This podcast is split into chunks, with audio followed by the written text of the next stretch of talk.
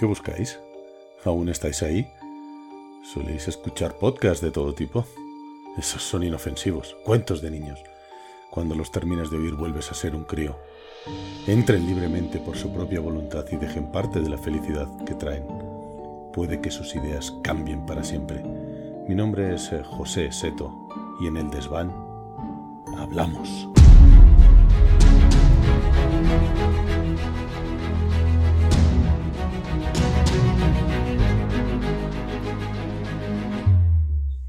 Eh, Seto, ¿qué es lo que estás haciendo? Oh, Biff, Biff. Eh, hablo contigo, Seto, insecto español. Oh, Biff, hola chicos, ¿cómo va eso?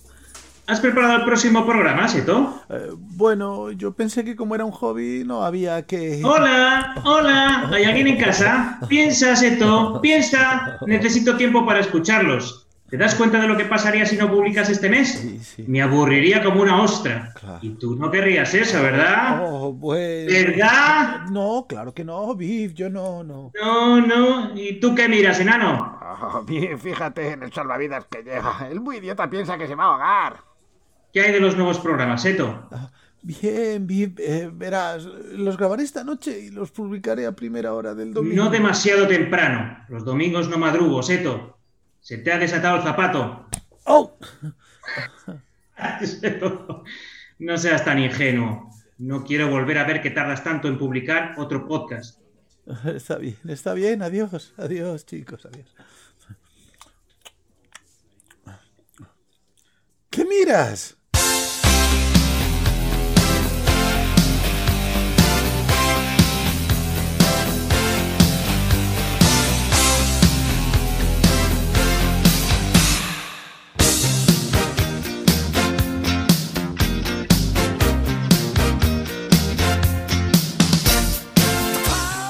Muy buenas noches, universo.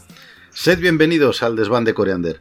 Eh, cu- cuando yo era pequeño me enganché al cine, me encantaba. Desde, desde que tengo uso de razón he estado viendo películas, eh, me estudiaba los nombres de los actores, de los directores, eh, música, me encantaba. Todo lo relacionado con el cine me flipaba. Yo me atrevería a decir que de los géneros que más me han gustado eran los de aventura, los géneros de thriller y la ciencia ficción. Eh, yo creo que son mis, mis géneros cinematográficos preferidos. Y centrándome en la, en la ciencia ficción, eh, vi una película de pequeño que no sé si la recordaréis. Yo no tendría más de 10 años. La película se llama The Time Machine, la máquina del tiempo. Era una película del año 1960 de Rod Taylor, no sé si la, si la recordáis, una, una película mítica, famosísima. Esta máquina eh, que hacía Rod Taylor parecía una especie de cochecito con un paraguas enorme detrás que llevaba a la espalda. Y Rod Taylor interpretaba un, un científico ¿no? que, inventa esta máquina en 1899 y va viajando a futuros cercanos, 1917, 1966. Al final, eh, por, oh, por un error, se, aventura y viaja al año 802.701. O sea, un futuro hiper lejano. ¿no? Y bueno, pues en ese mundo hay una serie de razas eh, en, el mundo ¿no? que, que habitan la Tierra y me emocionó verlas. Unos Morlock, unos Eloi, bueno, en fin, esta película me, me marcó muchísimo. A mí a partir de ahí siempre me ha gustado muchísimo eh, la ciencia ficción con la temática de los, de los viajes en el tiempo. La última que hemos visto, de las últimas, ha sido la de, la de Endgame de los Vengadores, que es un claro ejemplo de que el tema sigue teniendo posibilidades, está claro. Pero aquí en el desván sabéis que hablamos de sagas y que, que han marcado nuestra, nuestra generación y, seguramente las futuras. Y hoy hemos traído al desván una saga que a mi juicio ha tratado con muchísimo, muchísimo mimo los viajes en el tiempo. Eh, la implicación de las diferentes líneas temporales, encontrarte con tu yo del pasado, tu yo del futuro, etcétera. Bueno, además, estas películas las han aderezado con humor y con aventuras a partes iguales y el cóctel pues no podía salir mal, no podía salir mal. Hoy, hoy vamos a divertirnos hablando de, cómo no, Regreso al futuro. Y hoy os voy a presentar para ello a- al equipo del Desván, aunque estoy seguro que los conocéis de sobra. Pero bueno, desde, desde el año 2021 nos va a contar Gonzalo curiosidades de estas películas, los gadgets que fueron premonitorios en ellas y, bueno, que algo parecido que haya podido llegar a nuestros días. Buenas noches, Gonzalo. Buenas noches, Seto. Buenas noches a todos. En 1985 tenemos a Mágico, el cual nos va a contar eh, curiosidades de la saga de, Mac- de los McFly, las aventuras, nos va a hacer una sinopsis comentada de las películas eh, desde el mismo año de, de su estreno. Mágico, muy buenas noches. Buenas noches a todos. Muchas ganas de hablar de Regreso al Futuro. Muchísimas. Esta, esta saga es, eh, como he dicho, primordial. Eh, también eh, hemos mandado a David a, a un futuro más lejano, al año 2050, y nos va a contar la música que se hizo de estas películas, ya que están consideradas historia viva ya de- del cine. Buenas noches, David. Buenas noches, Eto. Vaya pedazo de banda sonora que traemos hoy. Yo creo que sí, yo creo que, que merecía estar, estar con nosotros porque, porque es, como he dicho, historia viva del cine. Eh, finalmente, pero no por ello menos importante, vamos a presentar a Oscar, que le hemos mandado al año 1955, y nos va a analizar las distintas épocas que pasan por esta saga y sus paralelismos con la política real de la época. Oscar, te has ido a California, creo, ¿no? Bueno, buenas noches, Eto. En realidad es que vivo en California, porque, bueno, ya más que ser eh, enviado especial, me toca siempre California. Sí, aquí estoy en California. Bueno, pues no creo que sea un mal sitio para, para quedarse a vivir. De Bueno, hecho, pues- estoy enfrente de la casa de Marty McFly. Perfecto, venga, pues con todo esto, este es el programa de esta noche. No tiene pinta para nada de ser aburrido, no os vayáis, coger una buena copita, relajaos y empezamos.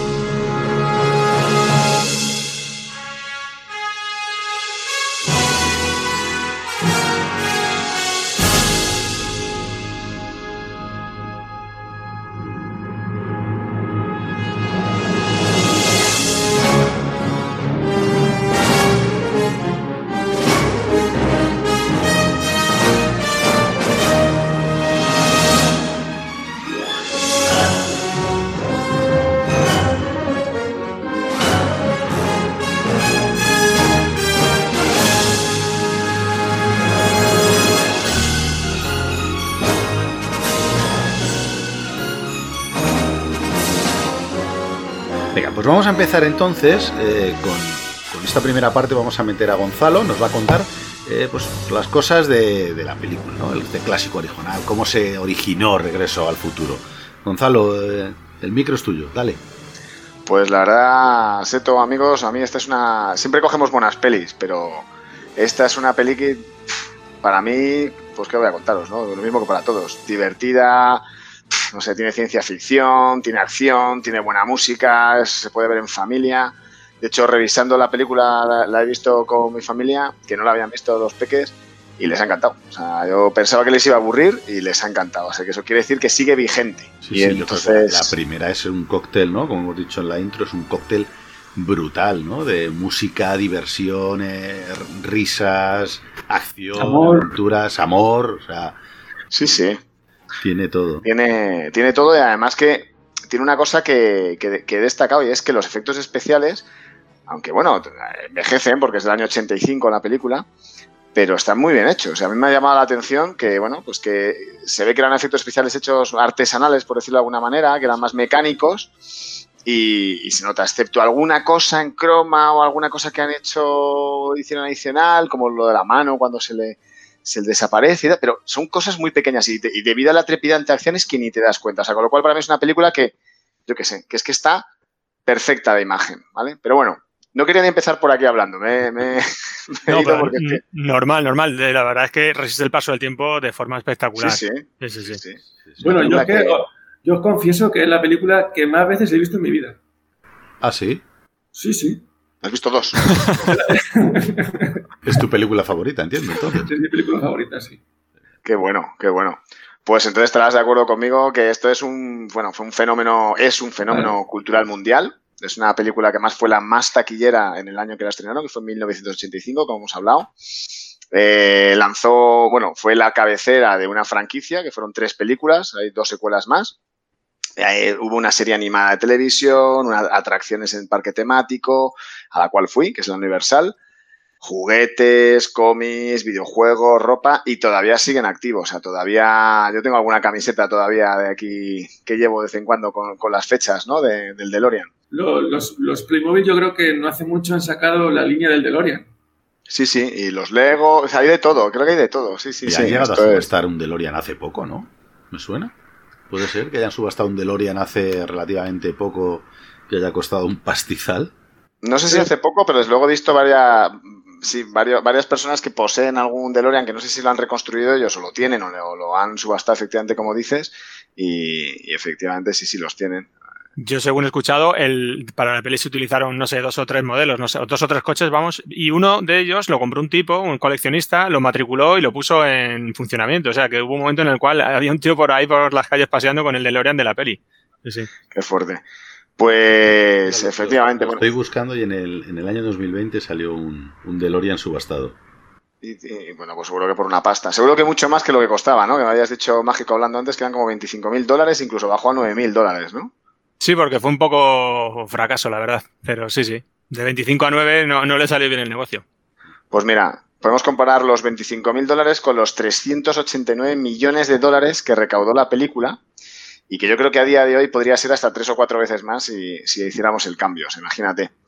Y la segunda... que si hicieran un remake, que espero que no lo hagan, porque a saber lo que hacen, eh, sacarían muchísimo, por lo menos, muchísimo más. Pues, pues mira, aquí te dice Robert Zemeckis, dijo en uno- unos documentales que he estado viendo, que él no haría bajo ningún concepto la cuarta entrega y que dice, bueno, oye, mis hijos, cuando yo me haya muerto, que hagan lo que quieran. Además lo dice así, dice, si mis hijos pueden sacar dinero haciendo la cuarta película, que la hagan, pero mientras yo esté vivo, no, vamos, no hago ni una cuarta película.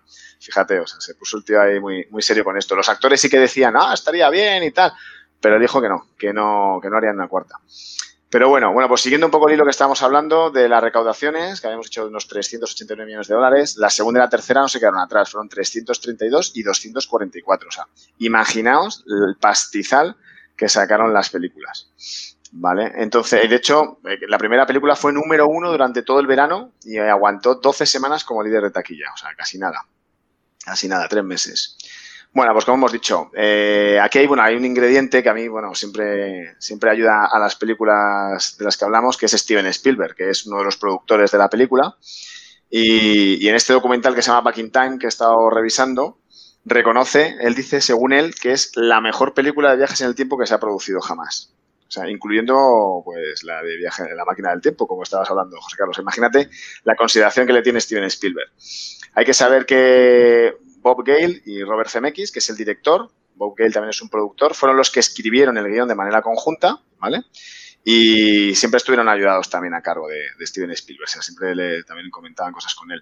De hecho, en, en este documental se puede ver como Bob Gale, que es uno de los productores que hemos dicho, y Neil Canton, que es el otro productor, pues reconocen que, que al principio, bueno, pues que fueron con las andanzas de ver cómo vendían la película por Hollywood, que las pasaron canutas, que no vendían el proyecto ni para atrás. Dice que hicieron como 20 o 30 reuniones infructuosas y de hecho les decían que, que esto era un producto de Disney, que esto era muy naif y que, que esto se lo podía comprar Disney, que, que ellos no se arriesgaban a una película tan, tan como decían, tan, tan bonita, o sea, tan, o tan, tan dulce, ¿no? De hecho, el primer título que tuvo la película, para que os hagáis una idea, se llama El profesor Brown visita el futuro. Buen título. Buen título, Sí, buen título. Tampoco parece mal. Luego, Yo, por, por cierto, yo nunca llegué a entender cuando veía la película el, el- el título. Porque digo, ¿cómo puede ser regresos futuros si van al pasado? Sí, sí, No, sí. pero regresan al futuro, perdona, al final de la Pero lo que al y regresar. al futuro, pero sí, es cierto, a mí me pasaba como a Oscar. Cuando sale la película es, pero espera, si van al pasado, ¿cómo va a regresar al futuro? No puede. Claro, pero el De, hecho, estaba- hay, una, estaba- hay un sí. vídeo en YouTube de eso que, que contabiliza las veces que, que ellos, lo, Marty dice Back to the Future en la, en la película y son unas cuantas, ¿eh? así, qué bueno. Y Sí, perdona, hubiera sido un puntazo para nosotros que la película se llamase Regreso al futuro y la hubiesen traducido en España como El profesor Brown visita al futuro. Bueno, Sí, bueno, lo habrán- gracias lo a habrán Dios titulado- La, la tradujeron bien porque podía. Menos mal, sí. En esa época, imaginaros. o sea, Sí, sí. el chico que viaja por el, con el coche por el tiempo. El coche del tiempo, o algo así me lo han llamado. O Sí, lo sí, mismo verás, le, tío, llamaban, le llamaban directamente, yo qué sé, las sandalias de, de Miguel Ángel, porque sí. Back, back to the mechanic. Back the Mechanics, efectivamente, y sin motivos personales. Y sin motivos personales. Bueno, pues como decía, eh, en, en un principio este panfletillo se llamaba así, pero hay una anécdota muy buena de que habla Bob, que cuenta Bob Gale, que dice que en el verano de 1980, o sea, fijaros cuando escribieron esto, viajó a casa de sus padres a visitarles y tal, y en casa de sus padres cogió un anuario del colegio. Dice que fueron juntos, o sea, fueron al mismo colegio, él y su padre. Y que su padre aparecía así elogiado pues como presidente de la clase o algo similar y, que salía en una foto pues como muy serio, muy repipi, así, pues con una pinta de empollón que te mueres y que, se, y que dijo para sus adentros, madre mía, si yo hubiera ido al cole con mi padre, seguro que me hubiera metido con él. Este era uno de los pringaos que seguro que me hubiera metido con él. Y entonces, pues se preguntó también, dice, oye, ¿y qué hubiera pasado también si mi madre hubiese ido a la misma escuela y además hubiese sido la, la salidilla de la clase, ¿sabes? Dice, madre mía, no quiero, ni pensarlo. Y con esto en la cabeza, eh, aquella pequeña historia que empezaron a escribir, pues le, dieron un poco más de, forma y bueno, fue lo que es el guion de Regreso al Futuro, que luego digo que estuvieron moviendo pues por Hollywood para, para vender la idea, ¿no? Iba a comentar que ahora que has hablado de la madre, que, y, has comentado antes también lo de vender el guion a Disney, parece ser que también, según he leído, Disney en su momento también rechazó la película porque Correcto. la escena en la que Marty besa a su madre le parecía también un poco Incesto, dijeron que era incesto. Sí, sí, sí, efectivamente, efectivamente, dices muy bien. Yo la he estado viendo estos días con mis hijos y, bueno, mi hijo mayor que ya va al instituto, le dije, ostras, tío, ¿te imaginas que, bajas a- que viajas al futuro y vas con mamá a clase y te da un beso? Y se queda mi hijo diciendo, ¿qué dices? Y yo, pues esto es lo que está pasando. Pues sí, sí, sí. Pues que Pero sepamos que... está muy bien ¿Qué resuelta, ¿eh? porque en definitiva, cuando dice que ha sido como besar, besar a su propio hermano, pues oye, mira, Sí, muy bien. Sí, sí. Sí, pero que sepamos que, que, que- que decía, perdón, perdón.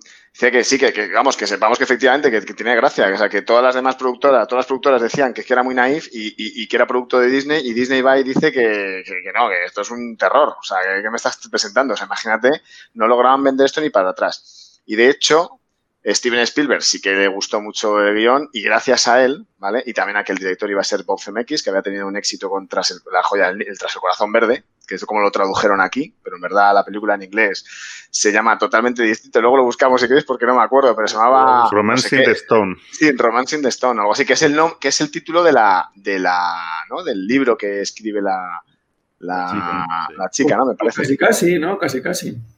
Pues sí, casi, casi. Bueno, pues había sido un éxito y entonces, gracias a eso y a que Steven Spielberg lo apoyó en la producción, fue aceptada, ¿no? Y de hecho luego, van, luego los de la productora universal van diciendo, sí, sí, claro, esto fue gracias a que estábamos buscando una película de ciencia ficción en ese momento. Pero vamos. Pues nada, aquí una vez que ya lo tuvieron vendido encontraron la financiación, pues hicieron, bueno, pues contaron con, con CMX, que había, como hemos dicho, un tremendo éxito con el Tras el Corazón Verde justo el año pasado. Y además este era amigo íntimo de, Steven Spielberg, que además habían formado dúo eh, en el pasado, ¿vale? Aquí, bueno, empezaron la grabación, sé que tuvieron ahí, bueno, el, el casting que, que hacen yo creo que es muy acertado, pero lo más, yo lo que más llamaría la atención de aquí es que Michael J. Fox no, bueno, fue la primera elección, pero Michael J. Fox dijo que no, y Eric Stoltz, que es eh, otro actor que seguro que conocéis, pues aceptó y, grabaron con él un montón de escenas, tantas que de hecho luego Michael J. Fox cuando resultó ser el actor finalista, que ahora veremos por qué, pues tuvo que tiene réplicas en la película donde no están respondiéndole a Michael J. Fox, le están respondiendo a, a Eric Stoltz, ¿no? De eso, de hecho decía Michael, decía que era muy raro, que a veces cuando veía la peli a mí no me han dicho eso. Y, y efectivamente, parece ser que a Robert Zemeckis no le, no le gustó nada o no le convencía la actuación de Eric. Y en un momento determinado- Por lo visto, por lo visto el Eric Stoltz este eh, fue a hacer Regreso al Futuro y se pensó que estaba haciendo eh, un papel mega dramático. Hamlet. Se- sí, sí, se metió en el papel. Iba vestido como Marty, le decía a la gente que le llamase como Marty y si le llamaban Eric no contestaba. Eso en plan imbécil total y al final Robert Zemeckis le dijo, "Ah, quitarme al subnormal este y tráeme a otro. Eric Stoltz, recordad que, bueno, al margen de esto que contamos, recordad el pasaje inolvidable de Pulp Fiction, eh, cuando le tiene que meter el pinchazo a Mia en el corazón de adrenalina. Este, es- este, este iba a ser eh, eh, Marty McFly. Sí, sí. Pues efectivamente, entonces bueno, hay, hay escenas por ahí que están en internet, que las podéis ver, incluso en el documental, y se le ve, y efectivamente se, se le ve un tono mucho más dramático, viste de negro. En las escenas que sale él por, por la ciudad, pues llama mucha atención, porque ya digo, va de negro así, y el otro pues va con su, con el famoso chaleco, ¿no? Que todo el mundo le reconoce automáticamente a Marty McFly. Bueno, pues aquí que sepamos que dijo Robert Zemeckis en un momento dado, mira, lo he intentado, pero no, no, no cuadra. Y hablaron con Michael J. Fox, que en ese momento estaba rodando Enredos de Familia, que era una serie de mucho éxito y que el tipo lo rodaba por las mañanas. Creo que lo rodaba como de 10 de la mañana a 6 de la tarde. Y el tío aceptó, pero dijo, bueno, pues nada, lo, acepto el papel, pero lo tenemos que rodar por la noche y por eso es una de las razones por las que las escenas de la película son por la noche. Porque no sé si os llama la atención cuando dice al principio de la película, eh, eh, Doc le dice a Martín, oye, quedamos a la una y cuarto de la mañana. A la una y cuarto de la mañana, pero ¿a quién le dejan salir a la una y cuarto de la mañana con 17 años, 16 años, a irte al centro comercial que está cerrado? Allí, que, que pueden, te pueden aparecer unos libios. Totalmente, con, con- con un científico loco. Efectivamente. Las escenas de día de la cafetería y la plaza eran en estudio, porque todo eso fue un, un estudio creado, creado a Efectivamente, efectivamente. Pues dices, es que bueno, pues, pues es bueno, eran un poco las escenas que sepamos por qué estaban rodadas por la noche, pero me hacía gracia. Dice, bueno, oye, ¿a quién de vosotros le dejarían sus padres ir a la una y cuarto de la mañana con un señor de 50 años a un parking que ha cerrado? A nadie, a nadie. Bueno, yo desde luego ahora no dejaría a mis hijos, no sé. Pero bueno, pues nada, y bueno, que sepamos también que, bueno, el DeLorean, que es el, el icono de, de la peli, que se convierte en un icono, y, y pues ya lo hemos hablado, hemos estado hablando antes fuera del micro, que bueno, pues es un, un coche que no hubiera tenido éxito, ¿no? Si, o el éxito, digo, repercutido en el tiempo, si no hubiera sido gracias a esta peli, pues que sepamos que antes iba a ser una nevera. O sea, la, la, la máquina del tiempo hubiera sido una nevera, porque parece ser que así les protegía de la radiación nuclear que ocasionaba el rayo que, que, que, que hacía generar todo esto, ¿no? Y, y, este recurso, yo creo que nos suena a Steven Spielberg cuando lo utilizó en Indiana Jones 4, que se mete Sí. en la nevera, la explosión nuclear, y efectivamente lo utilizó, lo Sí, utilizó bueno, ahí. pero yo creo que una nevera no te protege de ninguna radiación. Bueno, supuestamente las neveras antiguas estaban forradas de plomo, ¿no? Era lo que decían. Pero una nevera no alcanza los 140 kilómetros por hora que hace necesario para los viajes en el tiempo. Bueno, depende, depende cómo la lances. No, perdona, y, no protege contra ataques nucleares excepto Indiana Jones. Es que Indiana Jones es Indiana Jones. Pues yo te digo una cosa, yo si algún día pasa algo me meto en la nevera, lo tengo clarísimo. Claro, Que sea lo que Dios quiera, ¿no? sí.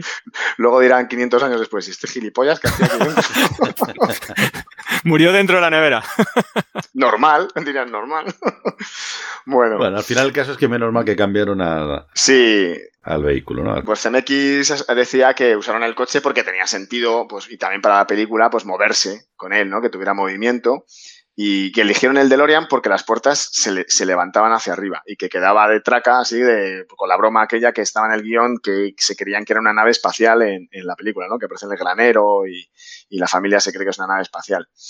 Y entonces se preguntaron, ¿qué coche puede parecer una nave espacial? Y dije, pues, pues un DeLorean, que es más raro que un pato que se ve mareado y tal, y lo, lo pusieron. Sí, además dirían, si nos cargamos 15 de estos, como son baratos, pues...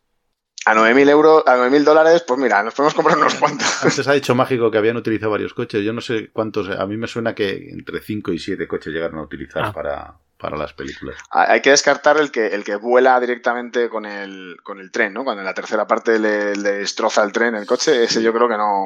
Ese ya me parece que no. Pues aquí Mágico me apuntó un detalle que estaba muy bien, que era nuestro. Ya hemos hablado. Yo no sé si hemos hablado con él en micro o fuera de micro, pero de Rom Cobb, que es eh, un diseñador espectacular de, de- del cine y fuera de cine, que ha hecho, bueno, grandiosos diseños, pues como en Alien, incluso en, en- en Star Wars, que diseñó, por ejemplo, los, los aliens que se ven en la cantina al empezar, etcétera, y bueno, naves espaciales y tal. En Conan también, ¿eh? El diseño En de Conan. Conan, es verdad. bueno. Sí, sí. Es verdad. Pues él fue el que lo diseñó y Michael Shefe, que bueno, que, que todavía sigue con vida, entonces he podido escucharle alguna vez. Este hombre es el que lo construyó luego, el que llegó, el, que lo- el coordinador de construcción, como se dice. Y este es el mismo tipo que construyó el coche fantástico también. Así que fíjate, o sea, estaban aquí un par de, un par de los grandes, así que cómo iba a fallar. Pues sí, sí, sí, sí. Lo tenían, desde luego. Vaya icono, vaya icono también, el coche fantástico. Bueno, de cochazo. Yo. dicen que es el coche, claro, dicen, es el coche más, más, eh, más famoso del cine. Y yo digo, "Ay, no sé, anda, ¿eh? ¿eh? Están El Ecto ahí- 1, el Ecto 1, el Aston Martin También, de también, también, Hay unos cuantos. Hay unos cuantos, hombre, el coche siempre ha estado muy presente. El, el, el Citroën, de ser Citroën. Herbie, Herbie, volante loco, efectivamente. Ese es mejor, bueno, qué bueno, qué bueno. Sí, sí, sí, pues nada, hay cochazos, efectivamente. Pues nada, y esto añadido, pues estamos hablando, bueno, el diseño que veis del coche mola un montón, mola un montón.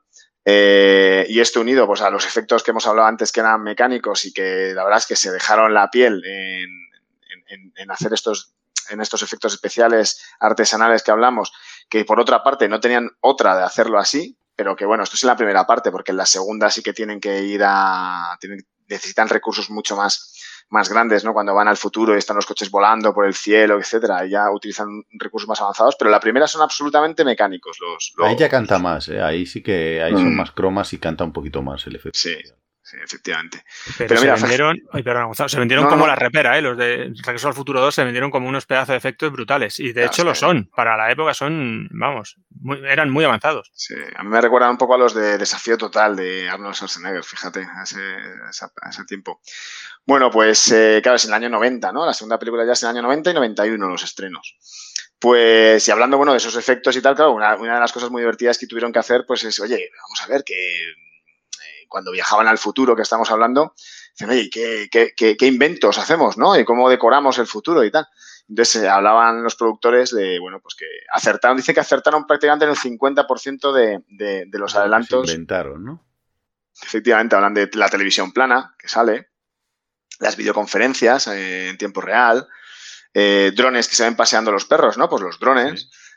Claro, que sería, entiendo que sería un palo, un palo, el, el perro tendría un palo fijo que llevaba el dron, digo yo.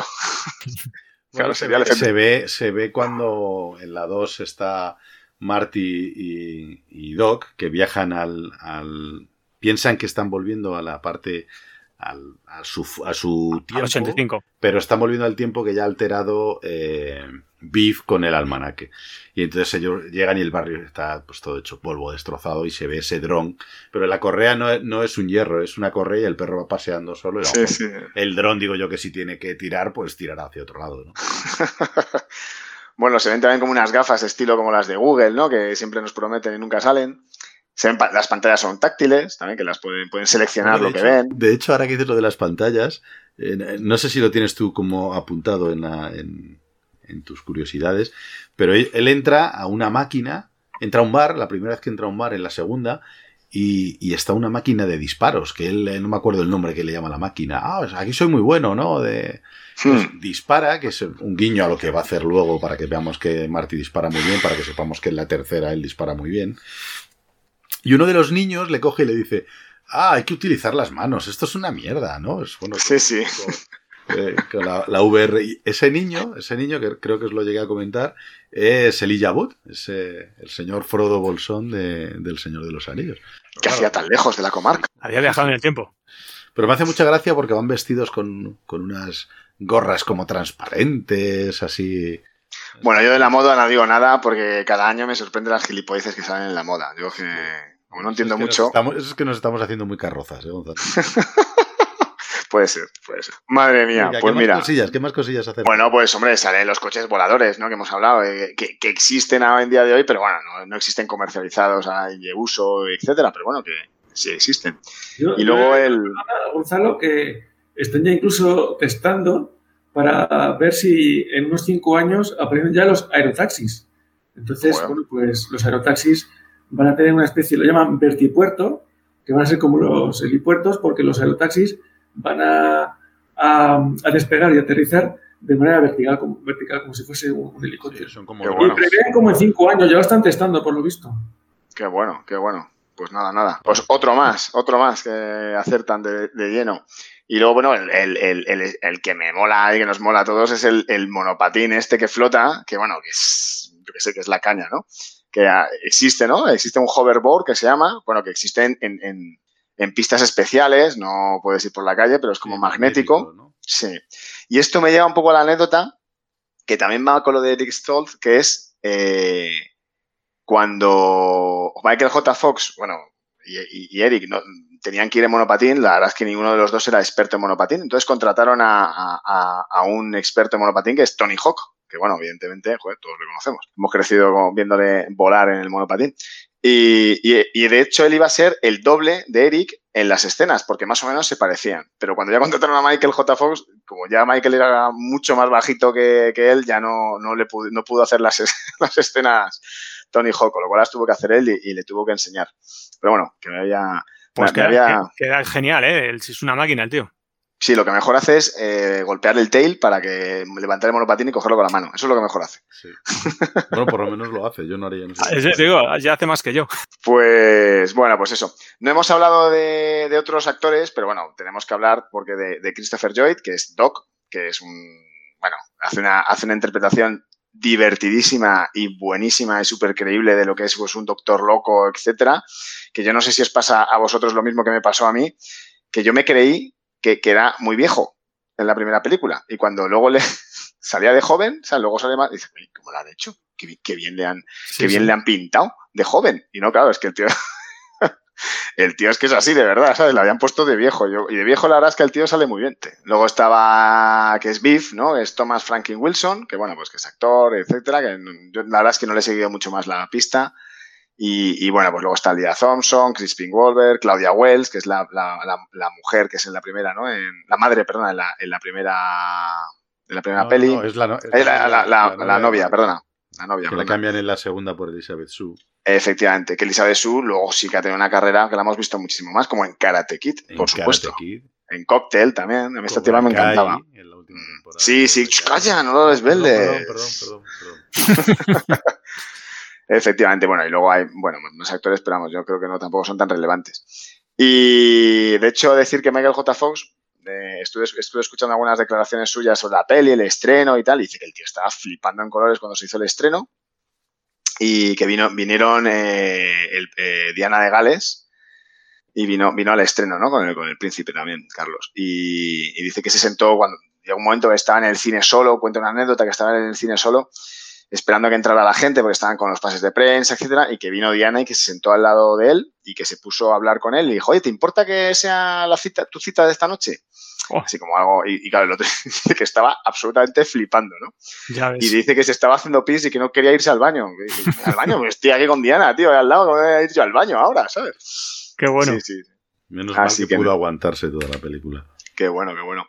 Pues mira, eso de aguantarse que estábamos hablando antes de Michael J. Fox cuando estaba eh, grabando por las noches la película, dice claro que el tío que, estaba destrozado, que estaba, que acababa muy cansado. Y hay una de las, contaba que en una de las escenas que salen grabadas en la película de la primera, que está dormido, dice que estaba dormido de verdad. No sé si tenía que hacer que se dormía y se durmió o realmente estaba dormido y le grabaron, pero vamos, que estaba, el tío estaba sobado. Y, y poco más. Yo hay que decir que es una película que ha sido incluida en el Registro Cinematográfico Nacional Americano. Oye, Eso eso- lo- eso- ese registro, eh, también lo ha comentado alguna vez Manolo con alguna otra película, eh, eso me lo tenéis que investigar, ¿eh? Tenemos que, que proponernos para el próximo programa hablar un poquillo de este registro porque, claro, a mí me surge la duda, yo no lo conocía y ya lo habéis comentado dos veces y me surge la duda. ¿Esto es un registro en el que entran todas las películas o solo algunas No. películas seleccionadas con algunos... Sí, que sepa que los criterios son, tienen que ser culturales, históricos o que estéticamente sean muy significativos. Y bueno, y que tiene que tener una cierta importancia pues para que, que forme parte de la cultura popular americana. ¿Sabes? Es un poco Eso lo es, que. Una película más eh, con más eh, protagonismo, ¿no? Que tenga que sea más influyente de su época o de su Es como sí, como un gran registro de, de- Claro, te das cuenta que Hollywood para Estados Unidos joder, es, es su marca fuera del país, con lo cual esto lo, lo cuidan como si fuera Claro, una. un poco para que la gente sepa que, no- que en este registro que no es eh, un registro en el que entran todas las películas que se hagan, ¿no? que son solamente algunas. A ver si podemos buscar el dato de ver cuántas películas hay en este registro. Hay un montón, Vale. hay un montón. Ya, ya hemos comentado aquí el episodio 4 de Star Wars, La Jungla de Cristal y un montón. Me suena incluso que Pulp Fiction también. Así que sí, sí, ahí seleccionan las que, mm, eso, más representativas. Superman Pues- 3 también está. Pues. Ya como, nada, como terminar, hay que decir que, que en el año 2021 que estamos ahora, pues la, no sé, el DeLorean yo creo que es el coche, uno de los coches de cine pues casi más famosos del mundo, yo diría, no si no está en el top 3. Y hay que decir que este coche, pues dedicado, de- de- debido a las inclemencias meteorológicas, donde lo guardaban, eh, cazadores de recuerdos que le quitaban trozos, animales salvajes que se pusieron a vivir dentro, como hemos dicho y tal, pues este icono del cine estaba casi en un- estaba de desguace. Y en el 2010, que hay un documental que está grabado que se llama Out of Time, Salvando la máquina del tiempo del DeLorean, por si alguien lo quiere ver. Eh, es un capítulo de estos como la- los estas series que vemos en televisión, en, en- bueno, están en Netflix y también están en Mega y qué tal, que, que reconstruyen los coches, ¿no? Van por, viajando por el, por, el, por el planeta y van comprando coches antiguos o coches icónicos y los reconstruyen. Bueno, pues hicieron un programa especial de este y lo reconstruyeron y reconstruyeron el coche y tal. Y está, está muy chulo, está, hay que verlo, vamos, lo, lo recomiendo. Lo ponemos en el lo blog. lo una mina. ¿no? Sí, si encontrásemos el enlace para verlo, pues, Sí, además, de hecho, está en YouTube, ¿eh? O sea, tampoco hay que volverse muy loco. pues ponemos el enlace para que no- la gente lo vea. Pues muy bien, yo creo que he hecho así un- una pequeña introducción. Tampoco. es No, que- no, está genial. Bueno, sabemos de dónde viene así. Hemos podido meternos un poquito en, en, en este emocionante ¿no? Eh, máquina del tiempo y cómo funciona y de dónde ha salido. Y bueno, estas curiosidades que siempre que nos van a, nos van a ayudar. Eh, genial, pues eh, mira, vamos a hacer un minutito musical y volvemos enseguida.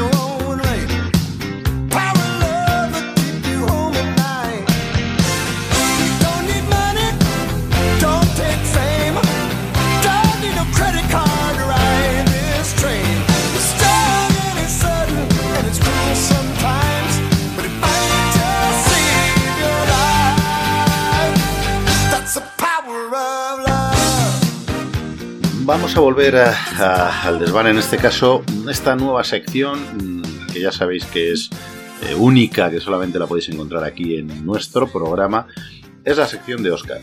Eh, ante todo, pediros disculpas eh, por el sonido, porque bueno, pues somos un programa muy modesto y tenemos dinero para enviar a Oscar a California, pero no para comprarle un micro en condiciones. De hecho, le hemos mandado una vez a California y ahí se ha quedado. Oscar, desde California nos vas a contar tú, el, porque es la, la lectura ¿no? Eh, especial que, que haces ¿no? de Regreso al Futuro. Así es, así es. esto. A ver, yo quiero pedir disculpas a nuestros oyentes, pero tienen que tener en cuenta que estoy con- en una cabina de teléfono, con, con el teléfono.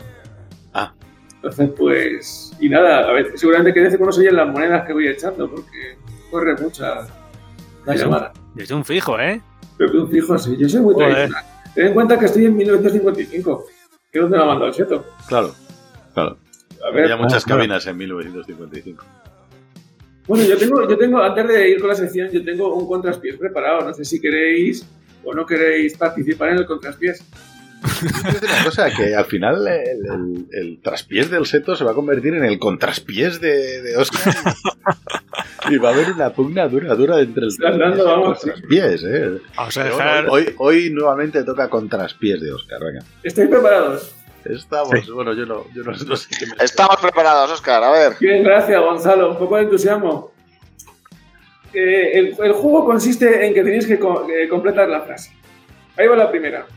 Pero le- le- levantar la mano antes de completarlo. El primero que la levante, que, la, que lo diga, para no salir todo gritando. Adelante. Eh, tú, quítale tus manos de encima. Cerdo. Es correcto, es correcto. Bien. Es correcto. Venga, vamos a ir con la segunda. El condensador de flujo. Fluceando. Correcto. Qué bueno, David. Yo te iba a decir el condensador de flujo, por el culo te la. Perdón. Y vamos a ir con la última para ir teniendo ya con, con esta sección tan interesante. Una Pepsi sin. ¿Sin qué? ¿Sin pagar? Correcto.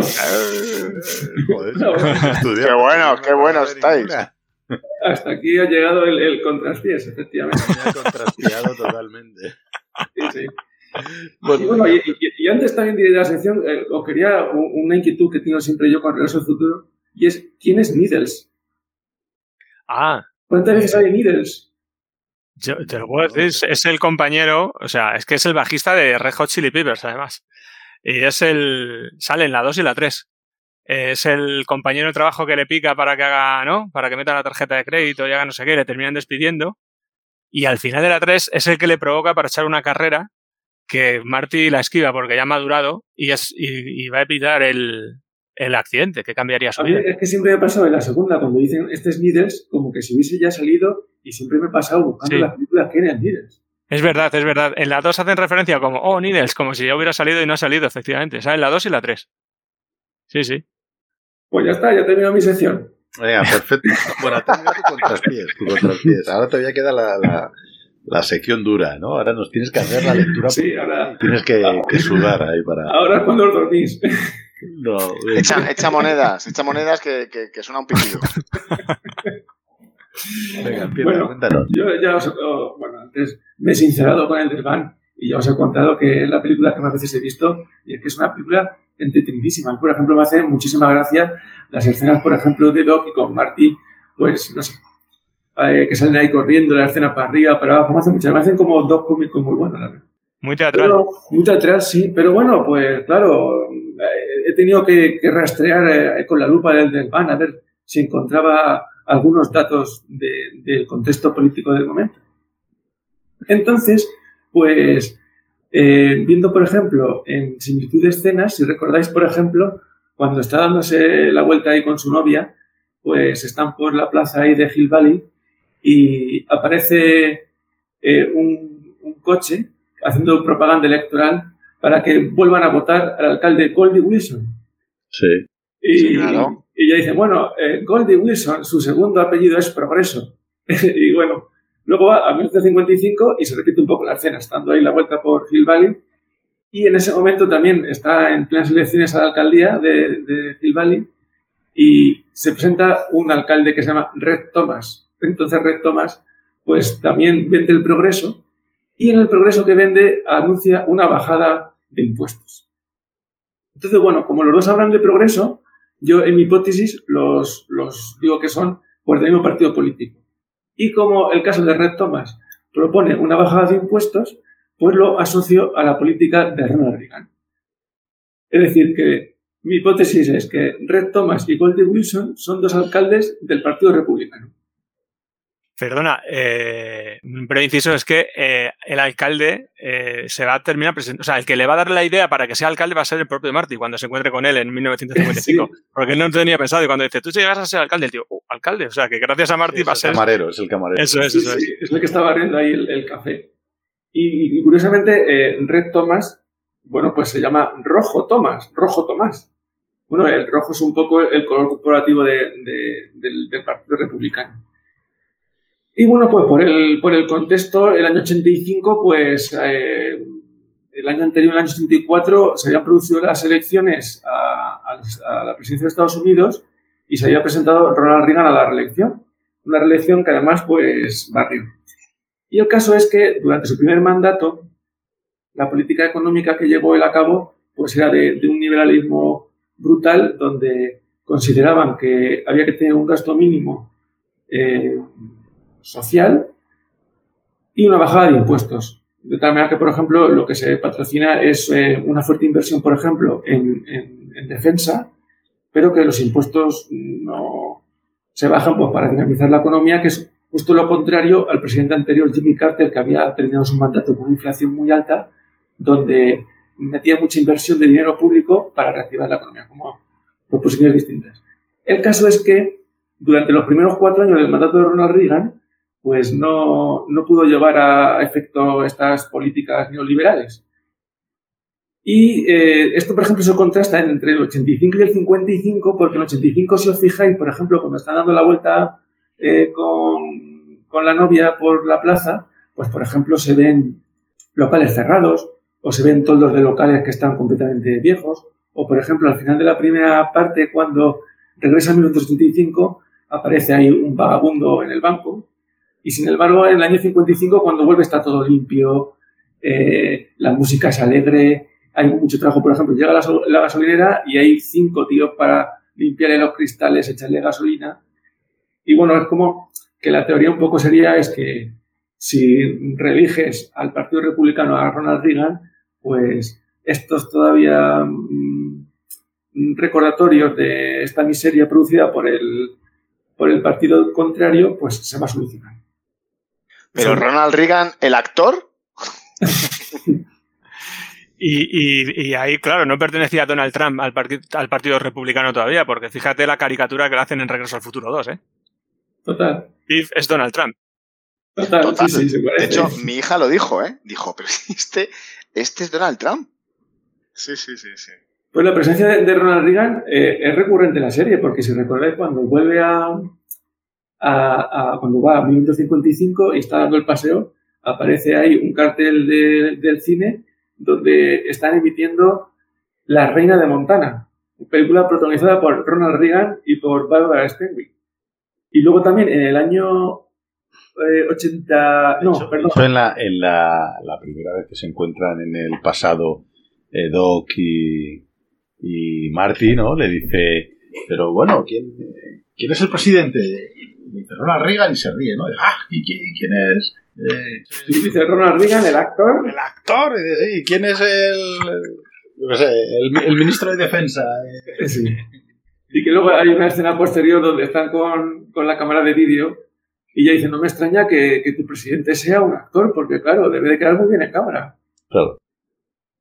Y bueno, pues eh, también cuando en, en Regreso al Futuro 2, cuando ya va el año 2015 y entra en el Café de los 80, recordáis que hay ahí unos camareros que se andan las televisiones como si fuese una especie de hologramas o algo así, y aparecen pues iconos de los 80, por ejemplo, Michael Jackson, pero es que también aparece como eh, camarero el propio Ronald Reagan. Sí, en una máquina. En una máquina, sí, sí. Y bueno, pues también rastreando más cosas, más cosas así vinculadas con la política, si hemos hablado de política económica, pues también con la política exterior, porque, claro, recordad que pues en el año 85, para conseguir que eso coja 1,21 gigavatios, hace falta una reacción nuclear que solamente se consigue con el plutonio.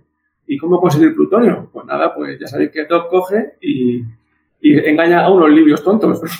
Sí, pero dice, dice, en 1955 no se puede conseguir plutonio, en 1965 igual lo compras en una farmacia. Y dices, sí, bueno, y, y en el 2021 tampoco te puedes hacer con plutonio. a no ser que tengan nevera. Y, Efectivamente. y en el 2015 hay patines voladores, ¿no? También. Sí. bueno, él, ¿qué, qué iba a saber él cómo iba? Nada, pues eh, Regreso al Futuro se, se contextualiza en, en- en el conflicto, uno de los conflictos internacionales que, que fue significativo en el, en el gobierno de Ronald Reagan, que fue su oposición contra el Gaddafi y contra Libia. Libia como, bueno, pues como, como cabeza del terrorismo internacional en contra del mundo occidental. De hecho, pues, eh, más o menos, pues, en, eh, me imagino que sea durante el rodaje o, pues eh, hay una serie de, de- la tensión aumenta, hay atentados, por ejemplo, en Roma o en Berlín, que Ronald Reagan directamente lo achaca a Libia porque dice que ha ido contra eh, intereses norteamericanos, porque a lo mejor es un bar frecuentado por norteamericanos. Y en el año 36, un año después de, de la película, Ronald Reagan pues va a desencadenar una operación que se llama el Cañón Dorado o algo así. Lo, tengo por aquí apuntado, pero se me ha perdido. El caso es que nada, eh, coge Ronald Reagan y despliega todo el arsenal militar de Estados Unidos y, y arrasa dos ciudades libias que son Trípoli y, y Benghazi. También aparece, bueno, pues crear un poco dentro de la opinión común, pues un viento a favor en contra, por ejemplo, de estas operaciones que no se improvisan, claro.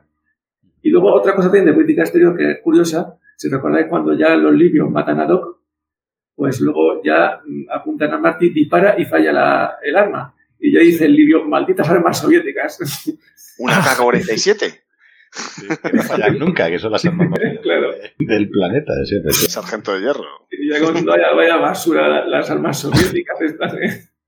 Eh, Ronald Reagan en el. Bueno, que sí, aparece súper bien retratado en las películas de Regreso al Futuro. Él mismo era un fan incondicional de Regreso al Futuro y en el discurso que hace el presidente todos los años a la nación, en el discurso de 1986 mencionó la peli Regreso al Futuro.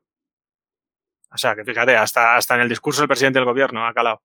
Sí, porque yo creo que al final, eh, bueno, se puede rastrear, como veis, pues con cierto sentido, pues un- una propaganda de la política de Ronald Reagan, tanto la económica o, por ejemplo, la, la- la política exterior. Incluso, por ejemplo, es llamativo que el primer eh, ser vivo que viaja en el tiempo es un perro, igual que hicieron los soviéticos con el primer ser vivo que fue al espacio, que fue la perra laica.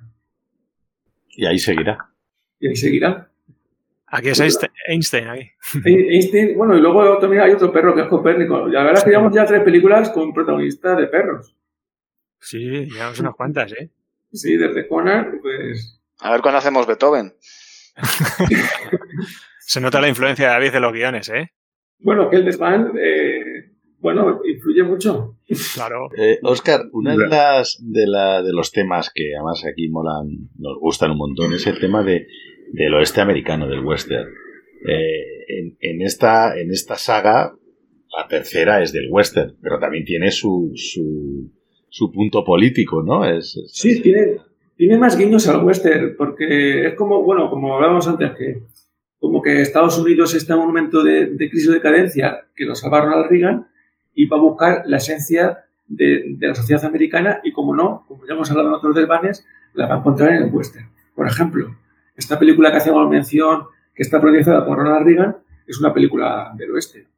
Eh, que además, por cierto, se ve un poco esta política de inversión en el ejército y dejar de alguna manera que, bueno, pues los emprendedores o empresarios, pues en esta película, por ejemplo, Ronald Reagan hace de, soldado que, eh, bueno, pues que apoya un poco el comercio del ganado. Y luego, bueno, eh, la, la tercera es que es un western. La ¿no? tercera es un western, te iba a decir. Es un western. Pero, pero deja, como ya se rodaron, la 2 y la 3 se rodaron juntas, en, en la 2 eh, ya deja un poco eh, un guiño ¿no? de cómo va a surgir el- en la tercera el duelo, en el que cómo lo resuelve, ¿no? digamos. Lo va preparando. Eh, Por un puñado de dólares, esta es la que Clint Eastwood se metía la placa de, Sí. de, de la estufa, ¿no? que luego lo resuelve igual Marty, ¿no? Ahí le surge Bueno, y, y- y el propio Marty que se llama Clint Eastwood. Clint Eastwood. que se llama Clint Eastwood. eh. Luego al final se llama el barranco de Eastwood. ¿no? sí, sí. Y también hay otro guiño al, al mundo del western, porque, bueno, recordéis que cuando están ahí en el centro comercial este que se llama Twin, Twin Pins, ¿puede Twin ser? Pines, sí. Twin Pines, pues ya le, le- le empieza a explicar eh, el, el doctor Emmett Brown. Dice, bueno, esto era todo un rancho del viejo Peabody. Y ya cuando cambia y se estrella ahí en, el- en la granja de, de este Peabody, bueno, pues Peabody es el nombre de uno de los personajes de uno de los western míticos que es el hombre que mató a Liberty Balance. O sea, que, que está como muy presente el, el western y también el cine, porque curiosamente, por ejemplo, eh, en el año 85, eh, bueno, pues eh, es un año de crisis del cine porque empieza a competir con el videoclub. De hecho, si recordáis, en el año 85, en el cine lo que están proyectando en Hill Valley es una película pornográfica. Algo así como orgía al estilo americano. No me preguntéis cómo es ese estilo. Sí, sí, sí, yo también lo vi. ¿De qué irá hay- la peli? ¿De qué irá? No sé, sé cómo termina, pero Es americana. No desveléis el final, por si alguien quiere verla. ¿no? Una recomendación, una recomendación del desván. podemos hacer un, un desván. ¿Os fijasteis en cómo cambió el, el letrero del, del centro comercial después del paso de, de Marty por el 1855? Que en principio era el Twin Pines Mall, ¿no? Y luego Lone Pines Mall después de cargarse el, el pino con el coche. Vino. Sí, sí. Y nada, luego también en el, en el 55, por cierto, que esa, el que en el cine este eh, eh, que se haya convertido en una sala X, pues tiene que ver con esa degradación del año 85. Luego en el 55, pues eh, también hay otra crisis del cine, y es que, eh, bueno, pues está, empieza a competir con la televisión. De hecho, en el cine es el momento que, por ejemplo, empiezan a llevarse pantallas grandes o empiezan a investigar con el sonido para, bueno, buscar no perder espectadores. Y se ve, por ejemplo, si recordáis cuando dice, bueno, eh, es nuestra primera televisión. Y ya le preguntan a Martín, bueno, ¿tú tienes tele? Y dice, bueno, sí, mamá, ya sabes que tenemos dos. Hmm. Y, y luego, ya por terminar en el 2015, como que se restaura ahí, gracias a la política republicana, ese progreso, pues ya vuelve el, el cine comercial y están proyectando, ya se han dejado el cine X y ya proyectan Tiburón 19. Y por cierto, que bueno, eh, por pocos años podían también haber vaticinado la crisis de- del cine actual con respecto a su competencia con las plataformas digitales. Así que, Pero eso es hilar ya muy fino, ¿eh? Ay, bueno. pero bueno, como es eh, muy precursor en muchas cosas, bueno, eh, por unos poquitos años no acierta, vamos. Bueno, A mí me, me hubiera gustado más el tema de la, de la chaqueta secadora esa. No sé si la, la recordáis. Sí, La que cuando Sí, hombre. le, le da el botón, se- sale como una especie de ventilador y se seca en, en- a mí me gustaba más la Nike que lleva. Las zapatillas, y bueno, que las sacaron, ¿sabéis? ¿No? Que sacaron Sí. en... Que valían, que valían una pasta, ¿no? 300 dólares, algo así. Valían un pastizal, Pues sí. se podían comprar, sí. Sí, ¿tú me comprar eso o el DeLorean por el mismo precio? Después del western, después del western, ¿qué más nos cuentas? De las crisis del cine, ¿no? Porque creo que en, en tu guion nos comentabas que... No, esto mismo que te he comentado, que curiosamente en las tres zonas temporales coincide en el 85 y en el 55 con dos crisis porque compiten con, bueno, pues con nuevas formas de reproducir, como es la televisión o luego los videoclubs. Y luego, bueno, pues... Seto, se me acaban las monedas. Se te acaban ya las monedas. Se me acaban las monedas, se va a cortar. Bueno, venga, pues nada. Voy a ver si me compro algo y cambio un billetillo y, y me vuelvo a conectar. Atale un poco de seda dental a la moneda de, cinco- de 25 céntimos que tiene un agujero y la vas metiendo y sacando. Yo lo Vamos a intento. esperar, vamos a esperar pues a que, a que Oscar a ver si puede recuperar esa conexión, si puede volver a meter monedas y aunque sea, yo que sea, cobro revertido que nos llame y podemos contactar con él. Comprarme una Pepsi sí. sí. Vamos a hacer un minutito mientras se toma la Pepsi y consigue algunas monedillas y, y regresamos con la siguiente sección. ¡Wow! ¡Qué fuerte! Otra vez la palabra fuerte. ¿Por qué son tan fuertes las cosas en el futuro? ¿Tenéis algún problema molecular? ¿Qué?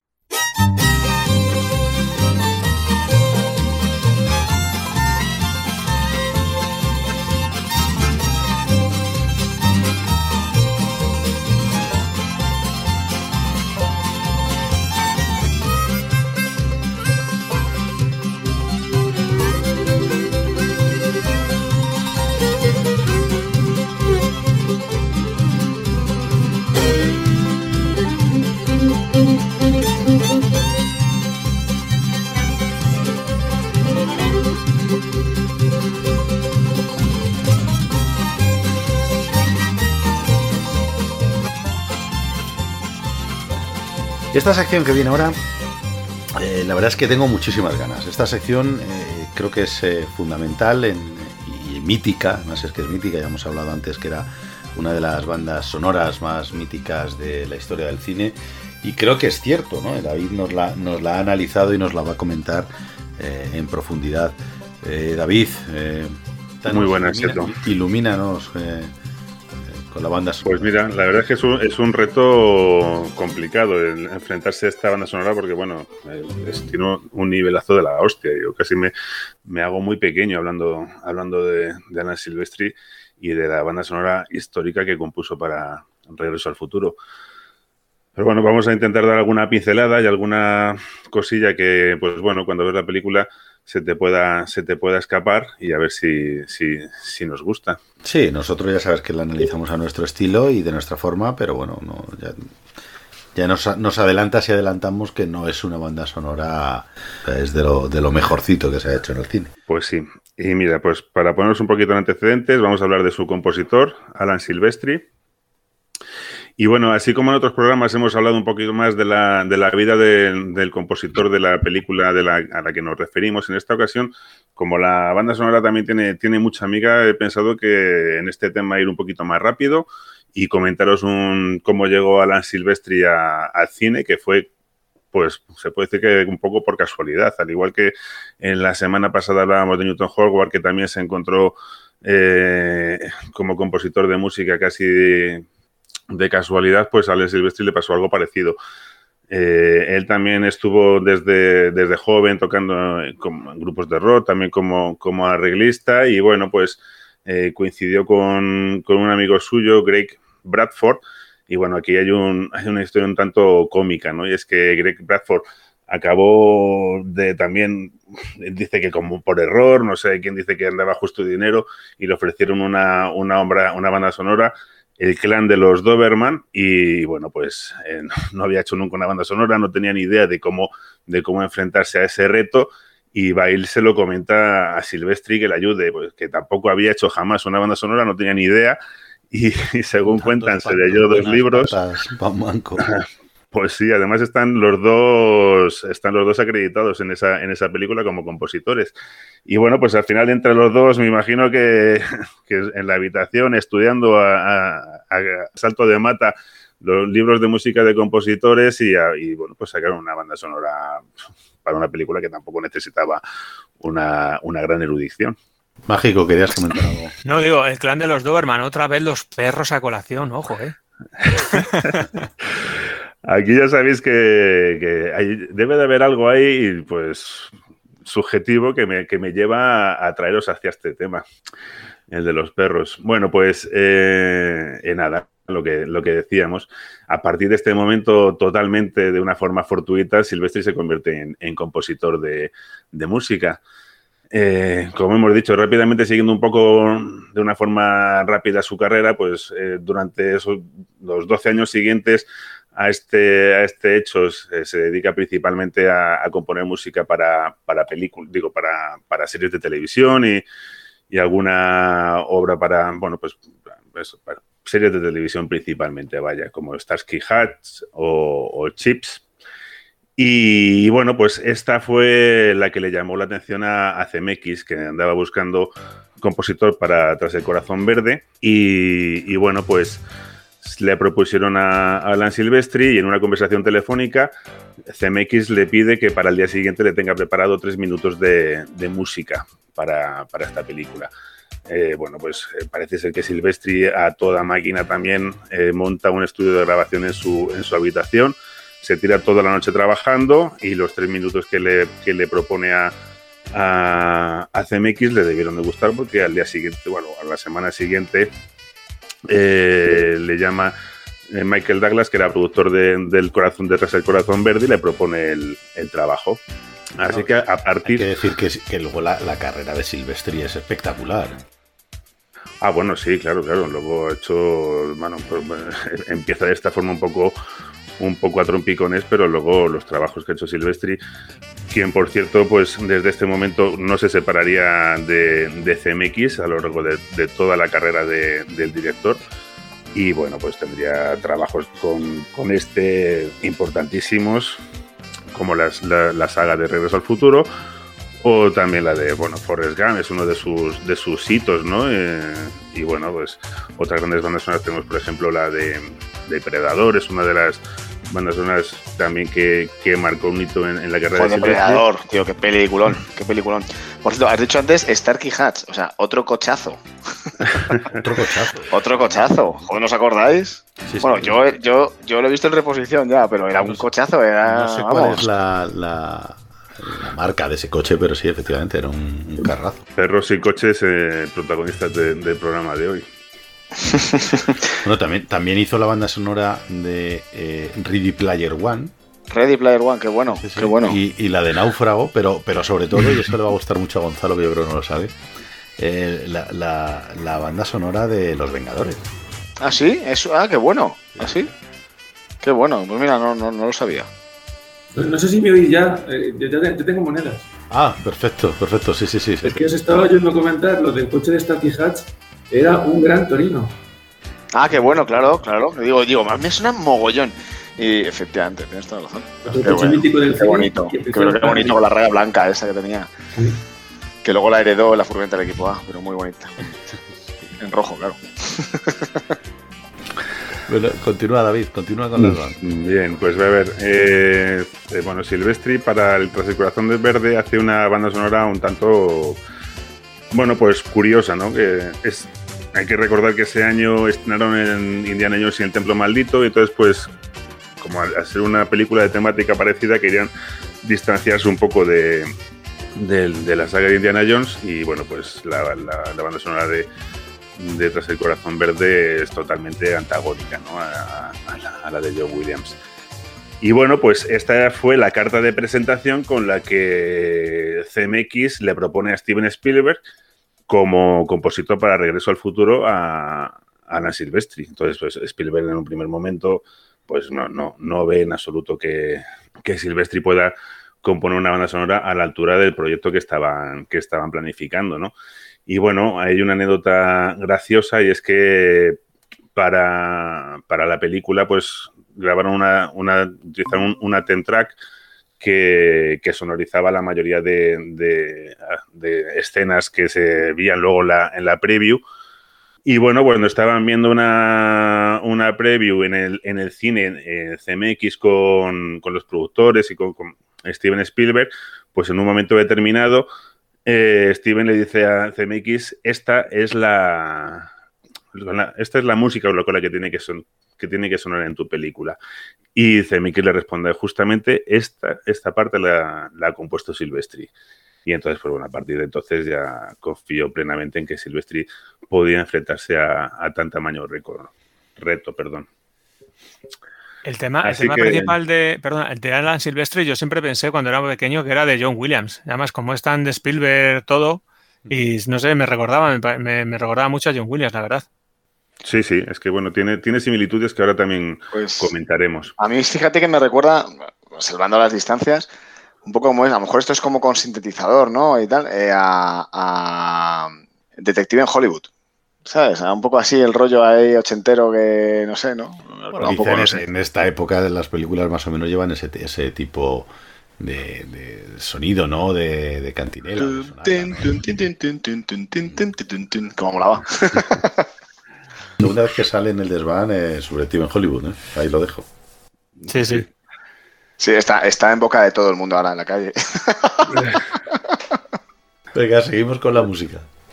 Bueno, pues mira, ya si queréis vamos a, a enfrentarnos a, a la banda sonora. Y bueno, para, para situarnos un poco ante una ante la banda sonora tan espectacular que, que tenemos, pues diremos que bueno, pues es, es una película que, que tanto a CMX como a Silvestri pues, pues les coloca, bueno, dan un paso de gigante en su carrera y, y- y le dan la, la gran popularidad que... Oye, yo he visto luego que había, he visto, investigando así, he visto que había como, han hecho mogollón de espectáculos musicales eh, sobre la película, eh, como novel bueno, pues eh, conciertos. eh, Se han hecho muchos. sí, sí, sí, mucho- mucho- pero muy basado en la música, efectivamente. Yo lo que he visto Bueno, es que eh, el, el primer eh, musical que se sacó de Regreso al Futuro precisamente se lo encargaron a, a Silvestri también para la, la composición de, de los temas del, del musical. Y de hecho, le- le- cuando ya tenían pensado el musical, le dijeron que, que tenía que meter 20 minutos extra de música porque con la música que había producida para la película no, no, No llegaban. Y bueno, ya encantado, parece ser que estuvo encantado de, de componer otros, otros 20 minutos. Es que son, son, son- no sé si os dais cuenta, pero son piezas que te suenan dos segundos y las identificas inmediatamente. ¿eh? Sí, sí, sí, los acordes del, del tema principal, desde luego. En cuanto suenan dos, dos acordes, ya sabes que es regreso al futuro. o sea. Hmm. Ahora vamos a también a ver este, este tema. Bueno, venga, vamos avanzando rápidamente y vamos a, empezar a ver ya los, los temas. Y bueno, para, para esto pues vamos a hacer lo que, lo que hacemos siempre, hacer un repaso sobre la, la historia cronológica de la película. Entonces, pues bueno, es una película que empieza de una forma distinta a lo que lo hacen habitualmente otras películas con el sonido de los, de los relojes, ¿no? con el tic-tac de los, de los relojes. Y bueno, no vamos a escuchar eh, música ni, ni durante estos primeros segundos, ni durante los títulos de crédito, ni siquiera durante los primeros minutos. Ah, lo único que vamos a escuchar, o mejor dicho, la primera, el primer tema que vamos a escuchar eh, de forma contundente además es el tema de, de Hugh Lewis and the News, famoso y mítico de Power of Love. Hugh Lewis, por cierto, que, no sé si sabéis que hace un cameo. Es el, el- el- no sé si llamarlo director, bueno, el- en el jurado cuando, cuando sale Martin McFly a hacer el, la, la presentación de, bueno, hacer el, La audición. Sí, sí, la, Audición, la ¿no? batalla, la batalla de grupos, ¿no? Que están haciendo una audición, sí. están haciendo una audición y toca precisamente el punteo de The Power of Love, pues el, el- el jurado, el, el jefe del jurado que le dice que están sonando demasiado alto es precisamente Hugh Lewis. Qué ah, qué bueno. Sí. Buen detalle, con los Pinheads se llaman el grupo, de, los Pinheads.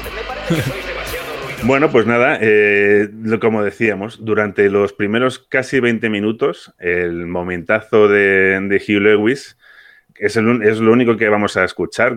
Este y el, y el corte que suena también en el despertador de, de Marty, ¿no? que es la canción Time Bomb Town de Lindsey Buckingham, el, el cantante de, de Fleetwood Mac. Eh, bueno, pues es toda la música que, tiene la película, excepto también la, audición, por cierto. Eh, hasta el minuto 19 no vamos a escuchar una sola nota de la música que ha compuesto Silvestri. Y esto tiene un motivo y está perfectamente planificado. Y es que ya nos están haciendo hincapié, por un lado, en, la música que se escucha en el 85, ¿no? Porque es una forma también de, de situarnos en la época, ¿no? Al igual que hay una, pues hay un, un vestuario, hay un maquillaje, un, un set donde vemos eh, pues, cosas clásicas de esa o típicas de esa, de esa época, pues también estamos ya eh, escuchando la música que se está escuchando en, ese, en esos 85, ¿no? Además, eh, este tema justamente pues lo habían lanzado un mes antes de salir, de, de estrenar la película, así que la gente ya lo tenía, lo tenía en la memoria. Y cuando, bueno, pues ven, el, eh, ven la película, eh, están viendo ya, digamos, una, una estética que nos está acomodando a una película típica de, adolescentes, romántica, de la época, ¿no? Con un éxito rock and rollero que está, que está sonando en ese momento. Y bueno, pues nos está poniendo un tono de una película que va a girar abruptamente cuando aparecerá por primera vez el DeLorean.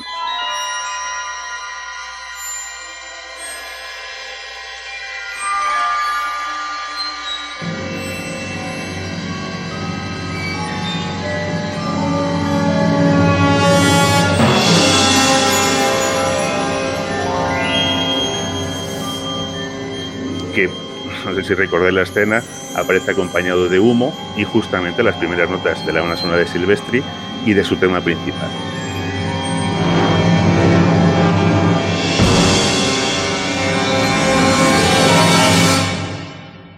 Esa película de adolescentes da un giro espectacular. Lo acompaña ahí justo con el eh, con la aparición del mítico DeLorean, con la... Qué bueno. Ay, perdón, Seto, perdón. No, es decir, simplemente que la, la mítica canción con el mítico DeLorean hace que, bueno, pues un pedazo de tema con un pedazo de, de coche, de coche entre comillas. Pero Sí, qué sí, bueno, qué bueno que fuese una canción conocida de antemano. No sabía yo este detalle, está chulo. O sea, una canción que la gente reconocía y que la metan en la peli. Pensaba que se había conocido a partir de la peli. Yo claro, digo, si intentamos ponernos en la, en la piel de ese espectador que estaba en ese momento en, la, en el cine, pues fíjate, de, de repente aparece ese tema que además es tan poderoso, ¿no? Y como esto también es, es- está muy bien sincronizado, además, ¿no? Como, como cuando empieza la música y cuando empieza la letra. Si os acordáis justamente después de, de dar el beso que se va la novia, en ese momento es cuando dice The Power of Love empieza la, la letra que luego va disminuyendo progresivamente conforme Martí llega a su casa.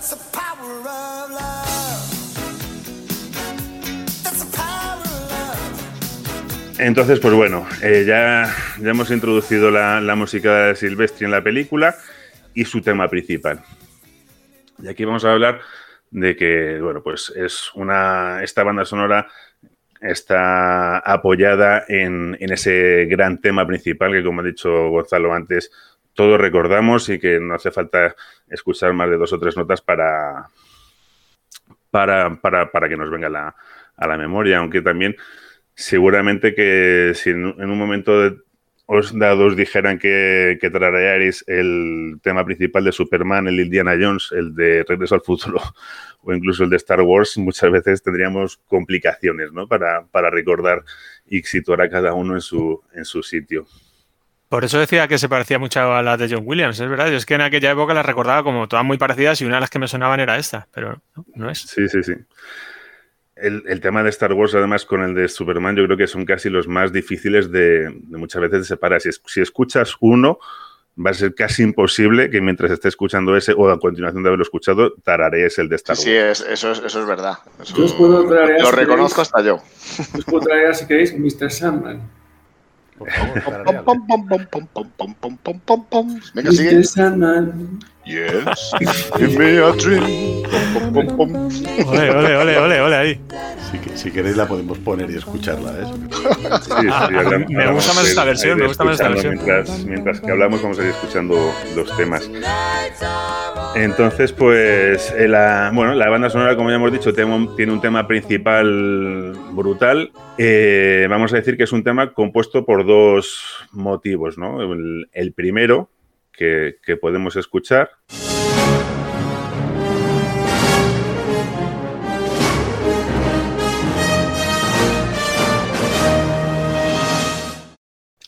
está relacionado con, con el desafío. Y el segundo, que escuchamos a continuación,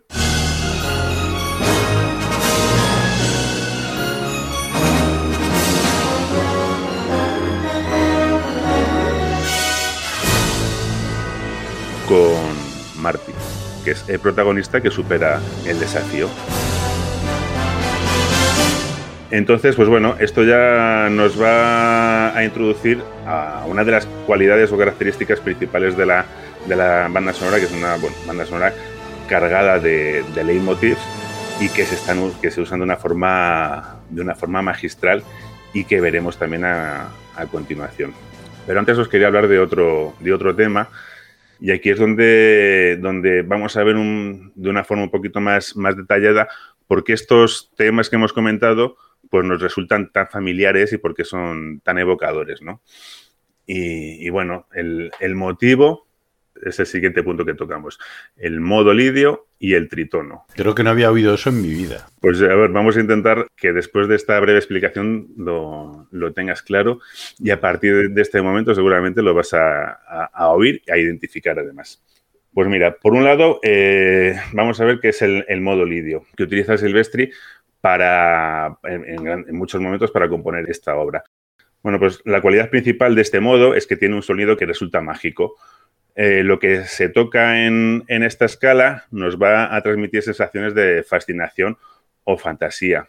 Y es un modo utilizado ampliamente por, compositores de música de cine. Digamos que los, modos o escalas son, en este caso el modo lidio pertenece a, lo que eran las, las escalas antiguas de, la que proviene, de, de las que proviene la música occidental actual, las escalas griegas, que son el jónico, el lidio, el frigio, mixiolidio, eólico y, lórico.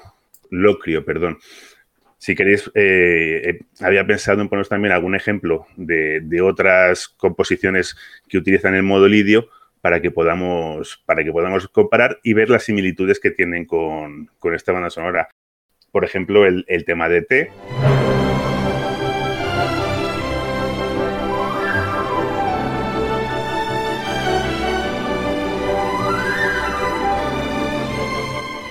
eh, el tema de Yoda.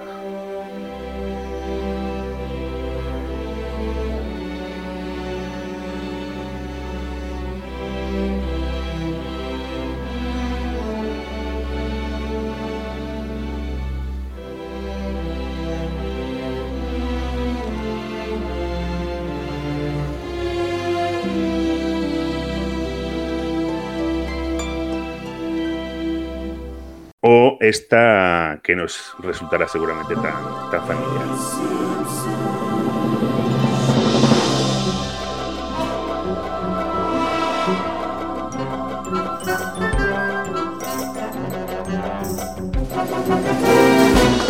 Y bueno, el otro concepto que tratamos y que también utiliza Silvestri en esta banda sonora es el tritono, que también es llamado Diabolus in Musica. La definición, así un poquito acortada, es que es el intervalo que se da entre dos notas de la misma escala. En la escala mayor, por ejemplo, entre la cuarta y la séptima.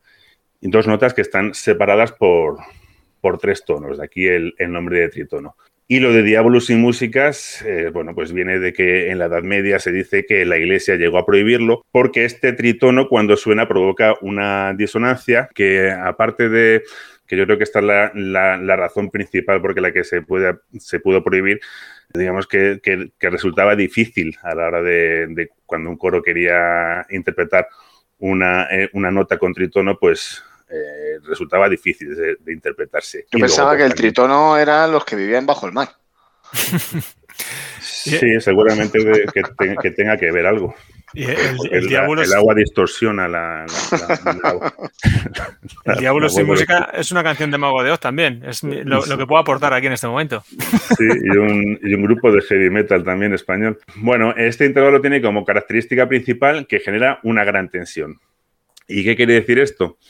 Pues bien, eh, en la música tenemos, entre otras cuestiones, una relación constante entre tensión y resolución, entre notas que generan tensión y otras que, que la resuelven. Y bueno, ¿dónde nos lleva todo esto? Eh, ¿Por qué hablamos de- del tritono? Porque el tema principal de, de Regreso Futuro se, apoya mucho en, este, en esta disonancia, ¿no? En esta disonancia que provoca el tritono. Cuando escuchamos las tres primeras notas de este tema, la, tercera nota provoca un, un tritono que, que genera una tensión que llama a la resolución, ¿no? Y bueno, aquí tenemos una relación muy estrecha entre los dos temas que hemos comentado antes, ¿no? Son dos temas que casi podría decirse que se necesitan el uno, el uno al otro, ¿no? Bueno, el ejemplo más claro de la tensión, para que bueno, toda esta teoría, quede un poquito más clara, la vamos a ver con el tema que es durante donde están intentando el tema del rayo, el- en la torre de reloj y esto, ¿no? Bueno, pues es un tema impresionante, está cargado de leitmotivs y además, eh, pues bueno, nos está relatando todo lo que está sucediendo en la, en la escena de una forma tan precisa que si escuchamos el tema sin imágenes vamos a, revivir cada, cada momento. Pero para mí lo más impresionante de este tema es la tensión que transmite eh, repitiendo una y otra vez esas tres primeras notas del tema principal. Se mantiene en tensión pendiente de esa, de esa resolución. ¿no? Vamos a, a ver el ejemplo.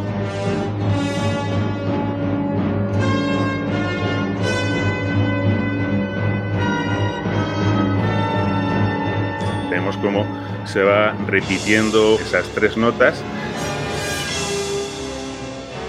y cómo, bueno, esto va sucediendo mientras Doc sufre para volver a conectar el, cable. La escena avanza y Doc es incapaz de, de conectar esos, esos conectores, esos enchufes. Y el tema, pues paralelamente no consigue alcanzar esa, esa resolución que además nuestro cuerpo prácticamente nos, nos está pidiendo, ¿no? Es una resolución ya a esa tensión que se nos ha generado. Bueno, mientras Marty lucha por arrancar el, el DeLorean, seguimos escuchando esos, esos, esa, música, esa tensión, y cuando lo consigue, la banda sonora por fin tiene un reflejo de ello y avanza también en el, en el tema.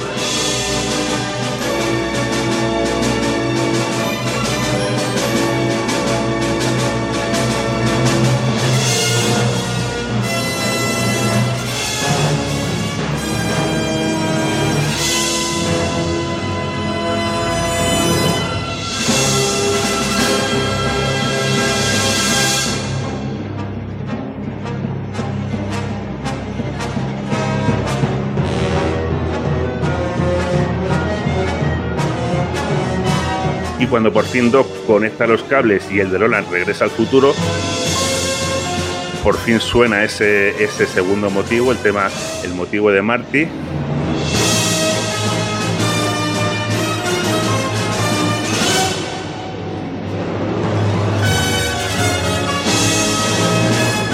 Suena de una forma más triunfal.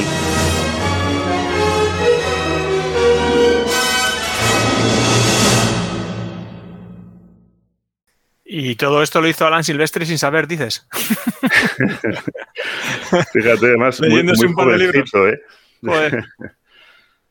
Joder, yo, yo he de decir que esto que estabas narrando ahora me estaba recordando cuando os dije que, que- que, bueno, que hay una atracción ¿no? de, de la Universal de, de Regreso al Futuro y una de las partes cuando te hacían el tour allí era que te enseñaban cómo grababan los sonidos de las películas y me acuerdo perfectamente que te paraban en este en este eh, escenario donde estaba el, el friso, ¿no? ¿Cómo decirlo? El de- de- de- Sí, del reloj, ¿no? Del, del reloj, etcétera, y, y- y, bueno, entonces vean cómo eh, te, te enseñaban cómo, cómo en las películas, pues los, los sonidos que estás escuchando luego realmente no se están grabando con nada de lo que de lo que realmente parece, ¿no? O sea, pues unos, unos sonidos eh, a lo mejor en la tierra, pues a lo mejor eran eh, utilizando pues trozos de are- trozos de piedras y no sé cuánto. Bueno, y, te hacían ahí una exposición de cómo hacían y grababan los sonidos. Y esto que estabas diciendo ahora me estaba viniendo ahí a la luz, porque en aquella, en aquella eh, atracción pues de pronto caía una especie de rayo y te cegaba y le daban la vuelta al reloj aquel y se veía electrocutado a Doc o algo así, así como, "Ah", como si le hubiera caído el rayo a él. O sea, era algo- me empecé a recordar que era algo así. Yo, Estaba recordando. eh, eh, bueno, yo no, yo no he estado en Universal, pero mm, Laura sí, mi querida esposa, y ella siempre recuerda, siempre y siempre ha recordado la atracción de Regreso al Futuro como una de las que más te gustó. Y ahora que la comentas tú, mira, me, me- bueno, pues eso me acuerdo de ella. Sí, sí, bueno, era claro, era una de las principales que había. Sí, sí, sí. Bueno, a mí, me, a mí me ha dejado David con muchísimas ganas de seguir escuchando el tema, temas de la, de la banda sonora de Silvestri y posteriores. Vamos, me ha dejado absolutamente extasiado con el, el tema del modo lidio, el tritono y...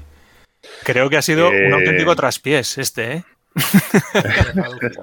Por. Nos hemos quedado todos en fuera de juego. Sí, bueno, ha sido un poco, un poco teórico, ¿no? Un poco farragoso, pero bueno, espero que la música también nos ayude a, desengrasar. Y para seguir desengrasando, pues mira, vamos a, poner un poquito más de, de curiosidades, ¿no? De temas, por ejemplo, los, los leitmotivs que ya hemos hablado que, que son una seña de identidad también de esta, de esta banda sonora. Vamos a tener eh, personajes identificados con, con su leitmotiv. El tema principal va a variar en función de, de, qué se esté viviendo en ese momento en la, en la, en la película, ¿no? Pues, por ejemplo, pues vamos a, a escuchar varios, varios ejemplos de ello.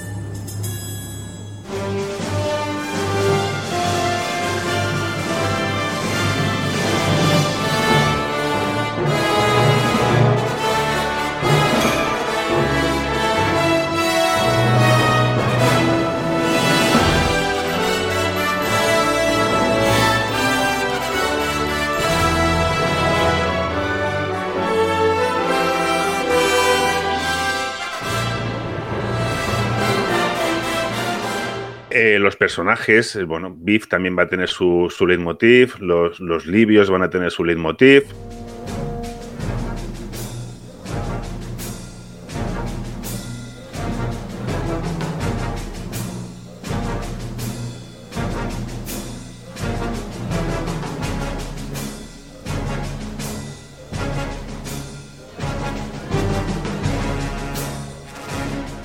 Doc va a tener su, su leitmotiv.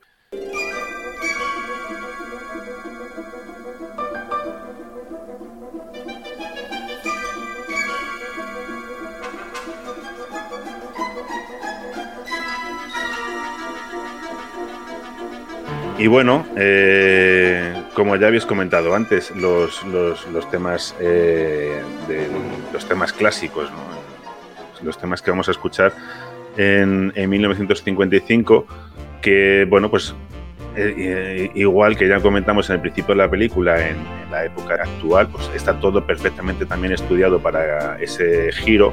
Pues los temas de, de 1955 pues también están elegidos, bueno, de cara a que el gran giro final también tenga ese efecto rompedor, ¿no? Los- si, si os fijáis, pues en 1955 el rock ya eh, había hecho sus primeros pinitos, pero los temas, sin embargo, que escuchamos cuando vemos las escenas de esa época, pues son principalmente doo-wop, ¿no? El Mr. Sandman, Earth Angel, que tocan en, en el baile.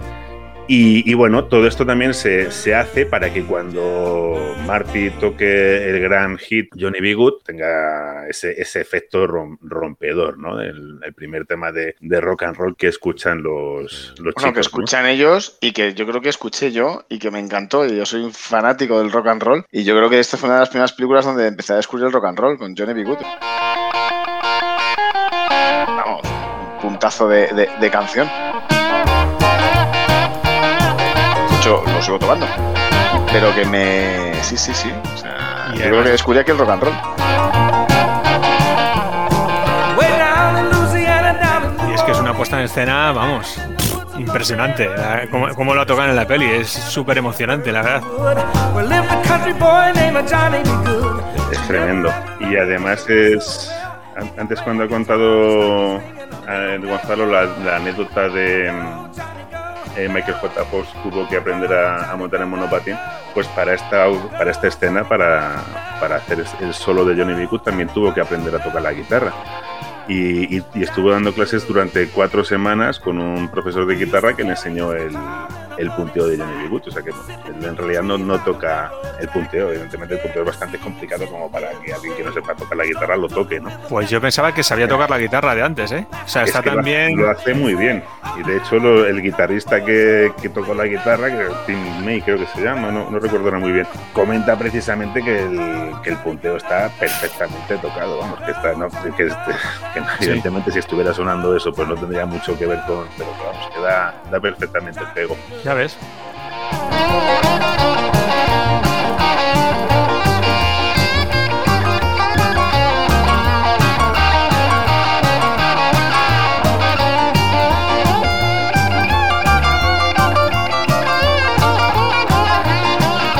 Y bueno, el, el guiño también que hacen a Chuck Berry, ¿no? Cuando su primo Martin Berry le, le llama y le cuenta. Muy bueno. Le, le Bueno, claro, descubre el sonido que va. Puntazos, es un puntazo total. Inventada, ¿no? La de Marvin Gary y los Starlights, creo que se llamaba, no, no recuerdo muy Sí. bien. Que el cantante es un cantante también profesional, Harry, Harry Waters Jr. Que vuelven a salir al final de la, de la segunda peli. A- Ahora lo comento.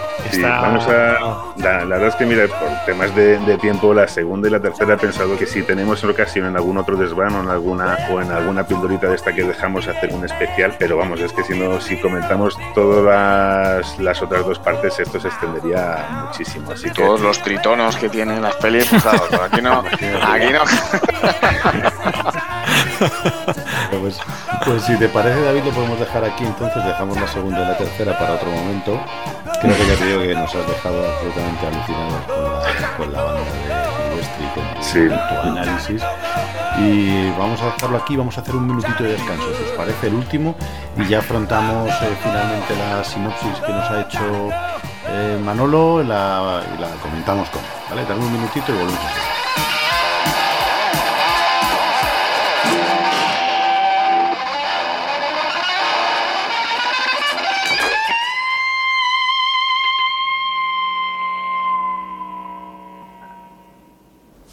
Supongo que no estáis preparados para esto. Pero les encantará a vuestros hijos. El desván de Coriander es un programa de entretenimiento y diversión. Sus opiniones son suyas y puede gustarte o no, pero siempre podrás contactar con ellos a través de Facebook, Twitter y el correo electrónico.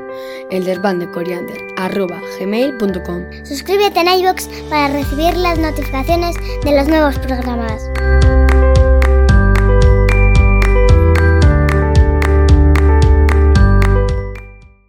Vamos a, empezar ya la última, la última sección del programa de hoy.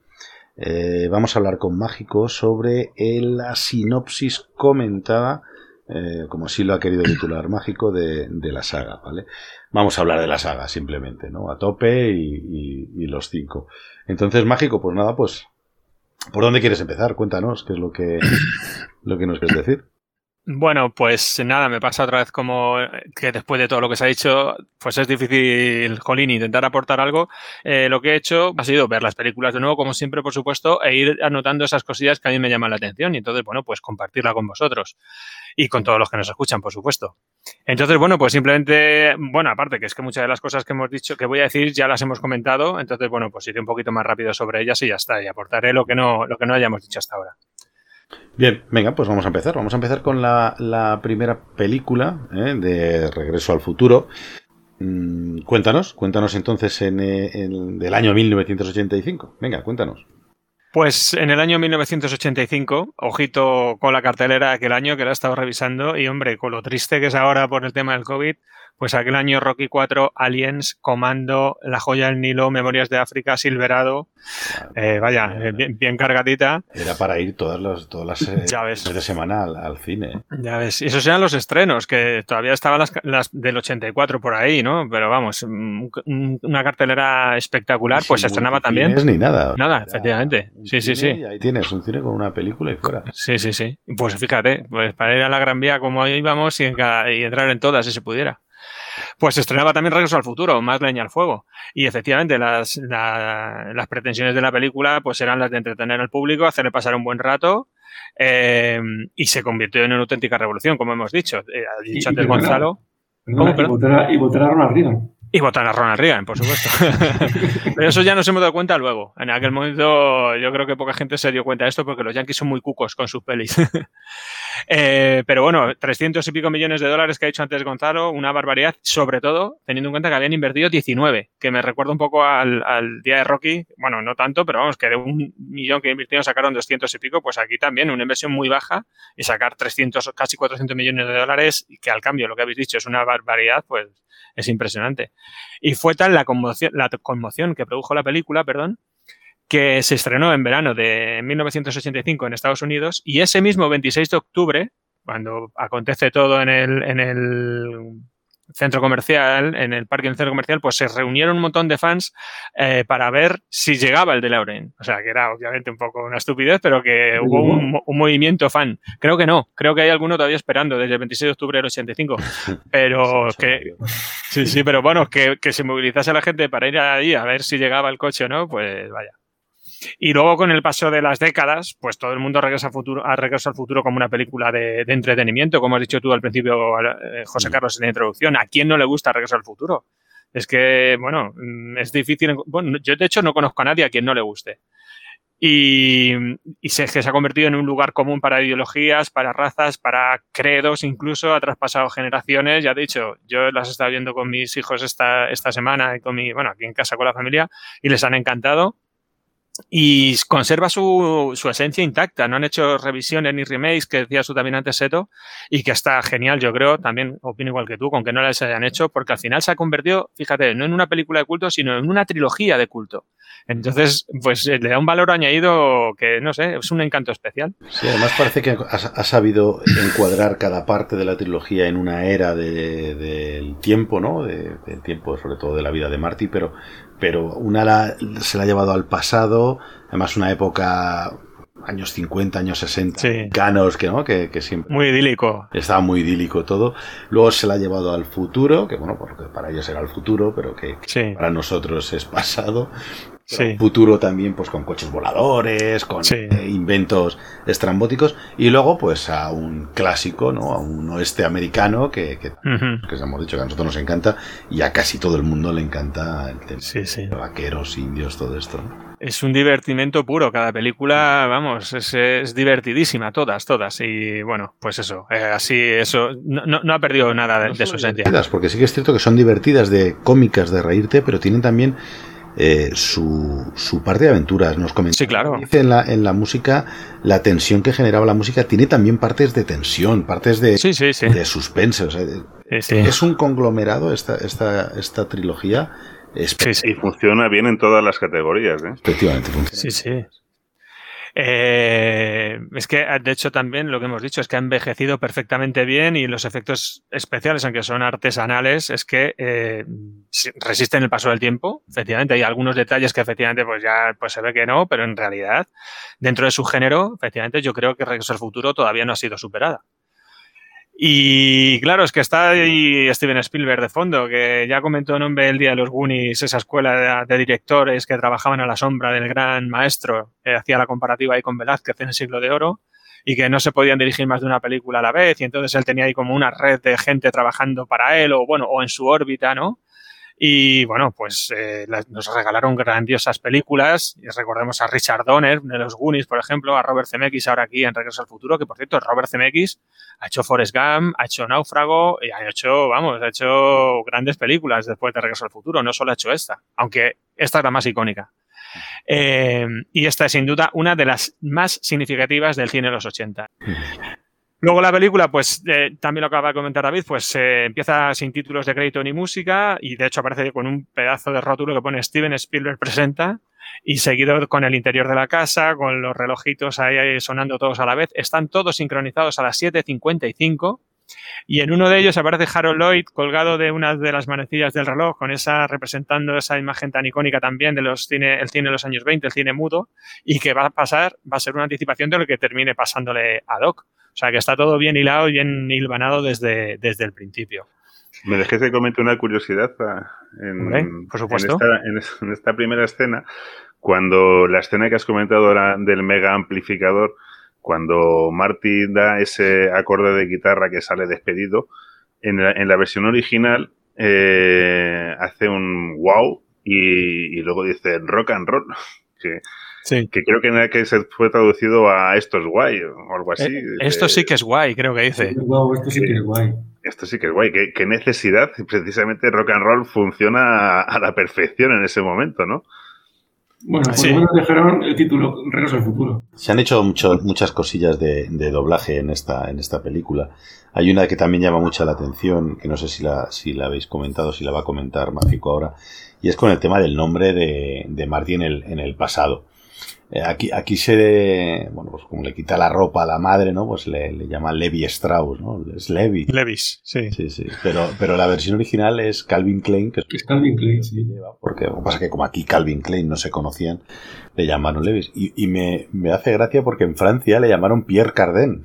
Claro, sí, sí. Por lo mismo. Ha sido abanderado. Sí, sí, sí. Abanderado hubiera estado mejor. Madre mía, madre mía. mejor que Levi Strauss.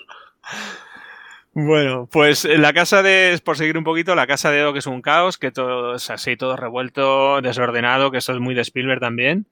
Y de repente empiezan a funcionar unos cuantos electrodomésticos, como la cafetera, la tostadora, una abre de latas gigante que nos presentan esta imagen del científico loco que hemos dicho antes, que era muy, estaba muy de moda en el cine de aquella época. Recordad Gremlins, eh, que por cierto, eh, la plaza del pueblo de Regreso al Futuro es la misma plaza que la de la película Gremlins, es el mismo decorado. También en cariño cogida a los niños. E incluso hay una película más reciente que he visto hace poco que está genial, que se llama La maldición de los hoyos, basada en una novela que se llama Hoyos, eh, infantil y de Disney, y también vuelve a retomar la figura hasta del científico loco. Y los propios cazafantasmas, por ejemplo, Harold- el, el- el personaje de Harold Ramis, no sé, estaba muy de moda. Y bueno, entre los desacompasados tic-tac de los relojes, pues eso, se eh, anuncia en la televisión que esto del robo del cargamento de plutonio, que ha sido a cargo de un grupo terrorista, pero descubriremos que no, que lo tiene ese plutonio Emmett Brown debajo de su cama. Así que ya se empieza a enredar todo un poco. Y bueno, después eh, también este espacio va a servir para presentarnos a Marty McFly, su pasión por la música y por los amplificadores. Y que efectivamente ese primer toque de guitarra que salga despedido hacia atrás y wow, esto sí que es guay, o oye, a rock and roll lo que diga, pero es, es también una imagen memorable. Eh, y luego una llamada de teléfono va a conectar a los dos protagonistas y la peli empezará con, como ya hemos dicho, con el ritmo de, de Power of Love, o sea, 80 en vena. Y ahí va a ir Marty McFly al instituto, enganchado con el patinete a un todoterreno, va a pasar por un Burger King, que Nombre siempre ha dicho que ha sido el primer Burger King que ha visto en su vida, que fue la película Regreso al Futuro. Pues eh, sale aquí. Y es un Burger King real que existe y que todavía sigue funcionando. Hay muchas, muchas fotos de muchos fans que van allí a hacerse la foto en ese Burger King. Y bueno, Un millón de fotos. eh, Claro. Igual hasta está conservado con la misma decoración de la época. Sí, sí. Ah, bueno, por dentro no sé, pero sí, sí, se puede buscar. Yo he visto fotos del Burger King de ahora de gente que va a hacer vi- la visita por ahí, igual que el del, del centro comercial que también existe, del Twin Pines o de- del principio de la película. Y mm, bueno, pues va a llegar al, a- recorriendo Hill Valley, que por cierto, el nombre Hill Valley es también cómico en sí, porque es eh, el valle montaña, ¿no? O el valle colina, ¿no? Hill Valley significa eso, el valle. Entonces, El es- Valle, sí. Colina Sí. Valle, algo así, sí, sí. Sí, entonces, o sea, el Valle Colina, yo creo que es, ¿no? En- Gonzalo, que es el experto. Gil Vale, pues sí, sí. Monte esta- y Valle, ¿no? Sí. En la, película Valle. de, en la película de La Reina de Montana, que por cierto está también mal traducido porque sería La Reina Ganadera de Montana, también llega a un valle y también existe en el término valley. Para que veas, ¿eh? Eso Todo lo muy que hilado, es lo que decías tú antes. Bueno, aquí- la película. Aquí vale y todo, o sea.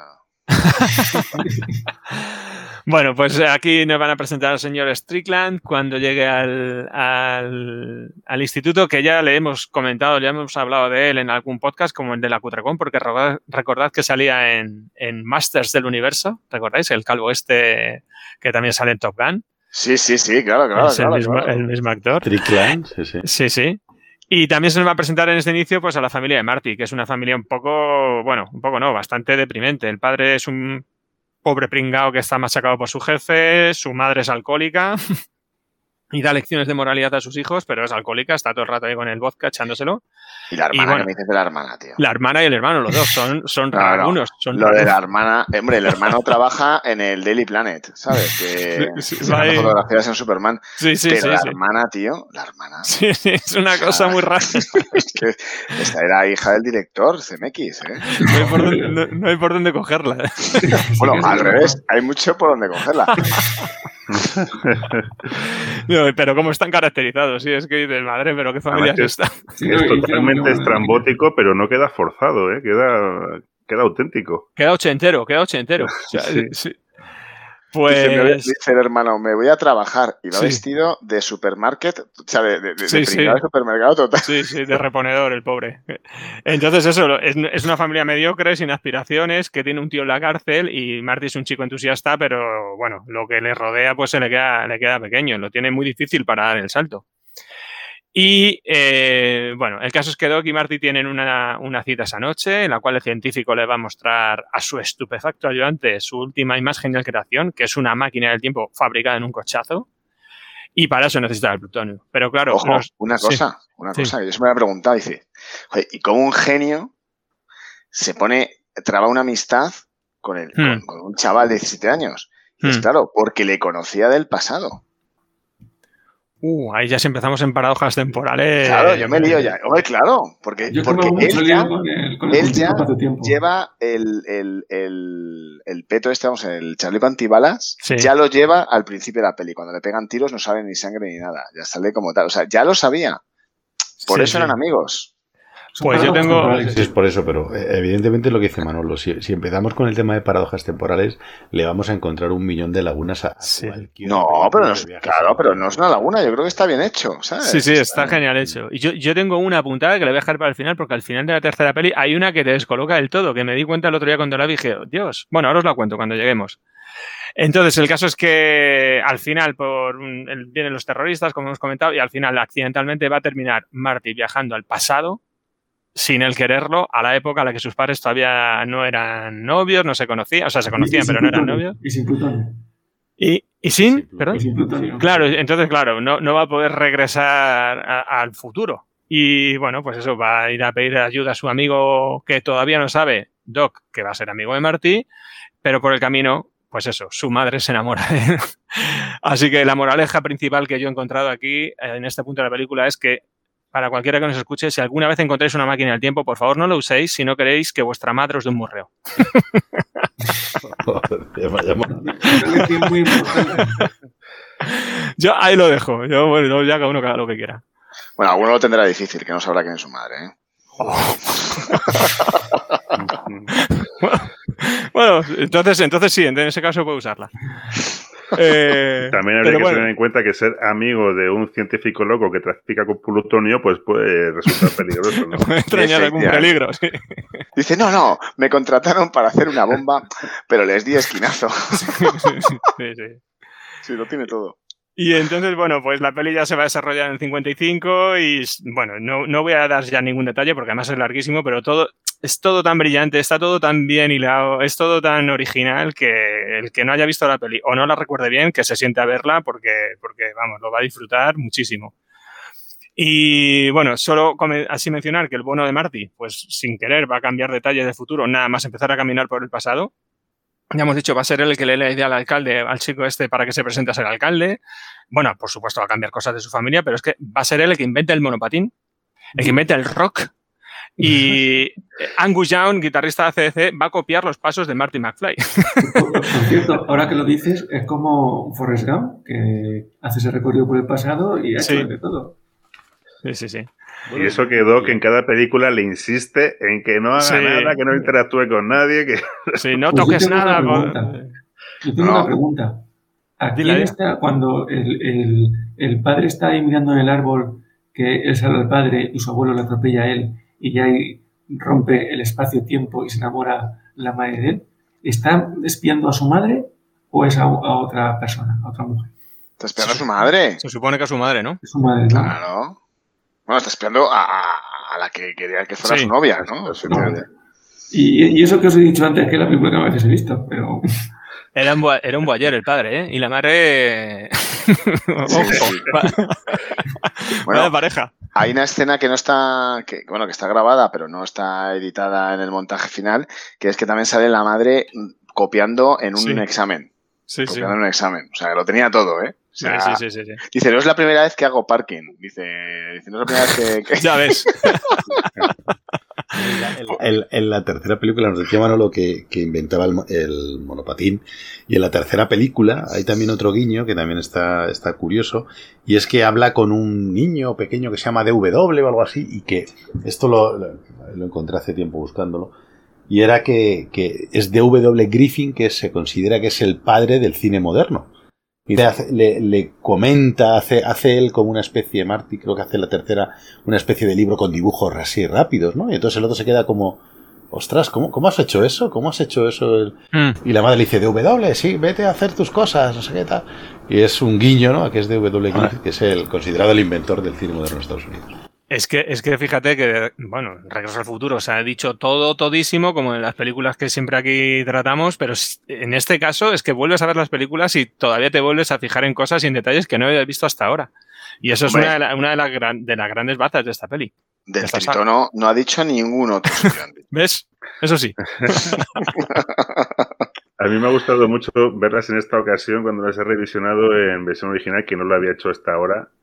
Y me ha encantado, me encanta la, la voz, los gestos y cómo, cómo modulan en algunas ocasiones Michael J. Fox y bueno, la, la- la voz de Doc es también. Sí. la Bueno, y las caras. Las caras Sí. que pone son espectaculares. A mí, a mí Doc, eh, como actúa, Mm. porque este tipo era un actor de teatro, por lo que he visto, y de hecho estuve viendo que el tío ya iba a volver al teatro. Dice que ya iba a dejar las incursiones que había hecho en cine, porque había estado grabando una película del oeste, atentos, cuando recibió la oferta eh, de CMX, y, y estaba grabando una película del oeste, pero el tío dice que, que ya tenía una oferta para volver al teatro y que, y que iba a volver a sus raíces. O sea, fíjate. fíjate. Eh, Pues venga, vamos a- es- vamos sí, por terminar, por terminar con la primera, eso, va a cambiar muchas cosas, pero lo que no puede cambiar desde luego es que sus padres se enamoren, se casen y tengan hijos, porque si no él no van a hacer. Así que con la ayuda de Doc, pues deberá conseguir que su madre deje de estar coladita por él, que es muy difícil, porque dice que es un sueño, Levis Strauss, ah, es un sueño, y además regresar al futuro, eh, que es más difícil todavía. Sin plutonio. Sin plutonio, a ver cómo se lo, cómo se lo ocurran. Entonces, eh, me encanta el final, que es larguísimo, dilatan un montón el desenlace, dura más de media hora y hace que disfrutes de la película hasta el último segundo, vamos, intensísimamente. Vale. El, caso es que, el caso es que acaba, acaba con ese rayo cayendo de la torre. eh, Marty vuelve al futuro. Vuelve. Y eh, justo, al, justo al final, ¿no? Volvemos que aparece nuevamente Doc con el coche volador y le dice. Rápido, Marty, tenemos que ir al futuro. Es algo de vuestros hijos, ¿no? Que está Hmm. la novia. Que eso es lo que, lo que nos comentaba antes Gonzalo fuera de micro, que su hija le había dicho, quiero ver lo que le pasa a sus hijos. Bueno, mi hijo también me lo dijo, ¿no? Nico, quiero, quiero saber qué le pasa a sus hijos. Y en ese punto, en ese mismo punto, comienza Regreso al Futuro 2. ¿no? Efectivamente, vamos ya con Regreso al Futuro 2, porque lo que más me llama la atención cuando la he vuelto a ver, ah, mm, me- que además me ha encantado, han sido las escenas que volvieron a grabar para la segunda película, recreando al milímetro las situaciones de la primera, pero no solo al principio, sino durante el baile. Bueno, a lo largo de la película está hecho genial, espectacular. Bueno, tienen que, tienen que volver a grabar muchas escenas porque cambia la actriz protagonista que hace de la novia. sí, sí. Pero luego, aparte, como tú dices, graban eh, nuevamente escenas de la primera película desde otro Sí, sí. punto de vista. Sí, sí, sí, sí. Eso está genial. Sí que es- Genial, genial, genial. O sea, es que está súper bien conseguido. Yo aquí, perdona, Sí, sí. Sí, sí decir que, que sí que estuve escuchando, cuando estuve escuchando a los directores hablar, bueno, a los productores, decía que, que guionistas, que cuando hicieron la primera película, bueno, pues tampoco sabían si iban a hacer una segunda parte. Y entonces Hmm. lo acabaron un poco así como metiendo en el coche a, a la novia de Marty, como diciendo, joder, aquí involucramos ya a todo el mundo. Hmm. Y, y que cuando ya hicieron la segunda parte no sabían qué hacer, no sabían qué hacer con ella y dijeron, "Bueno, pues la dormimos. La y claro, dice, "¿Co- ¿y cómo cambiamos esto? Pues la dormimos. Y, ya- y ya está. Y, y fenomenal. ya, Y ya está. es, que, es que tampoco queda mal. O sea, que es que, eh, no sé, me parece una buena solución, la verdad. Es que de hecho, de hecho la, la utilizan luego otra vez junto con ella también, porque cuando ella se, se puede juntar con, con su yo Sí. futuro, ¿no? Que dice, dice Doc que no, no hables contigo del futuro, puede explotar el mundo. Y, Sí, qué. y se desmayan las dos, el suyo del futuro es suyo, y ya Sí, sí. no pasa absolutamente nada más. Ya está. Sí, Oye, por sí. cierto, esa que dices es igual que lo de no juntar los rayos Sí. en, en Cazafantasmas. Estamos teniendo muchas referencias a cada fantasmas. A ver si van de cazar. Estoy anotándolo, estoy anotándolo. Sí, sí, ¿Sabéis sí. Que, que Hugh Lewis y. Ray- ¿cuán- ¿Cómo se llamaba? El Ray Parker. Joder, ahora se me ha ido el nombre de, del autor de la canción de, de Cazafantasmas. Tuvieron un pleito también por, por derechos de autor de la canción original de Cazafantasmas, que parece ser que. Bueno, no parece Ah. ser. De, de hecho, llegaron a un acuerdo y al final le tocó pagar a, ante Cazafantasmas a, a Hugh Lewis porque bueno porque hay similitudes entre una canción suya hay, Ah, qué bueno, no sabía. a, New Drag sí Sí, sí me sonaba que habían tenido un pleito por la canción de Cazafantasmas, pero no sabía que era precisamente con este tío. O sea, que fíjate, otra referencia, José Carlos. Bueno, a lo que voy. eh, empieza efectivamente, ha cambiado de actriz de novia de Marty. Y entonces, fijaos, os invito a que veáis el final de la primera peli y el principio de la segunda seguidos para percataros de la diferencia que os comento. Porque se ve a Michael J. Fox un poquito más envejecido. Y, además está genial cómo vuelve a actuar y intenta poner las mismas caras y está espectacular. Está mola. Bueno, a mí me encanta, me encanta. Recordemos que tenía 23 años cuando hizo la primera y 29 cuando hizo la segunda y la tercera. Que por cierto, le diagnosticaron Parkinson justo al finalizar la grabación de la tercera película. Qué pena, ¿eh? Porque, Mm. jolines, había ahí, una, había ahí un estrellón. Eh, en la cumbre de su carrera. Después de ahí le dio tiempo a hacer más películas antes de que... Sí, pero bueno, digo que le diagnosticaron, no que tuvo que retirarse. Pero vamos, estaba en la cumbre de su carrera, macho. El tipo, ¿eh? Totalmente, No, luego ha aguantado mucho tiempo hasta que se ha retirado por la Sí, sí, ha podido. Y de hecho, Sí, lo que pasa es que ya no es lo mismo, ¿verdad? Y aparte ya le... no hace lo mismo porque no puede, pero tampoco tiene, yo creo que no tiene un Parkinson. No lo he visto hace tiempo, pero yo creo que no. Sí, sí, sí. Yo lo he visto en la, en la. Bueno, a ver, es una grabación de 2015, quiero recordar, Sí. que es el, el- el documental que he estado viendo.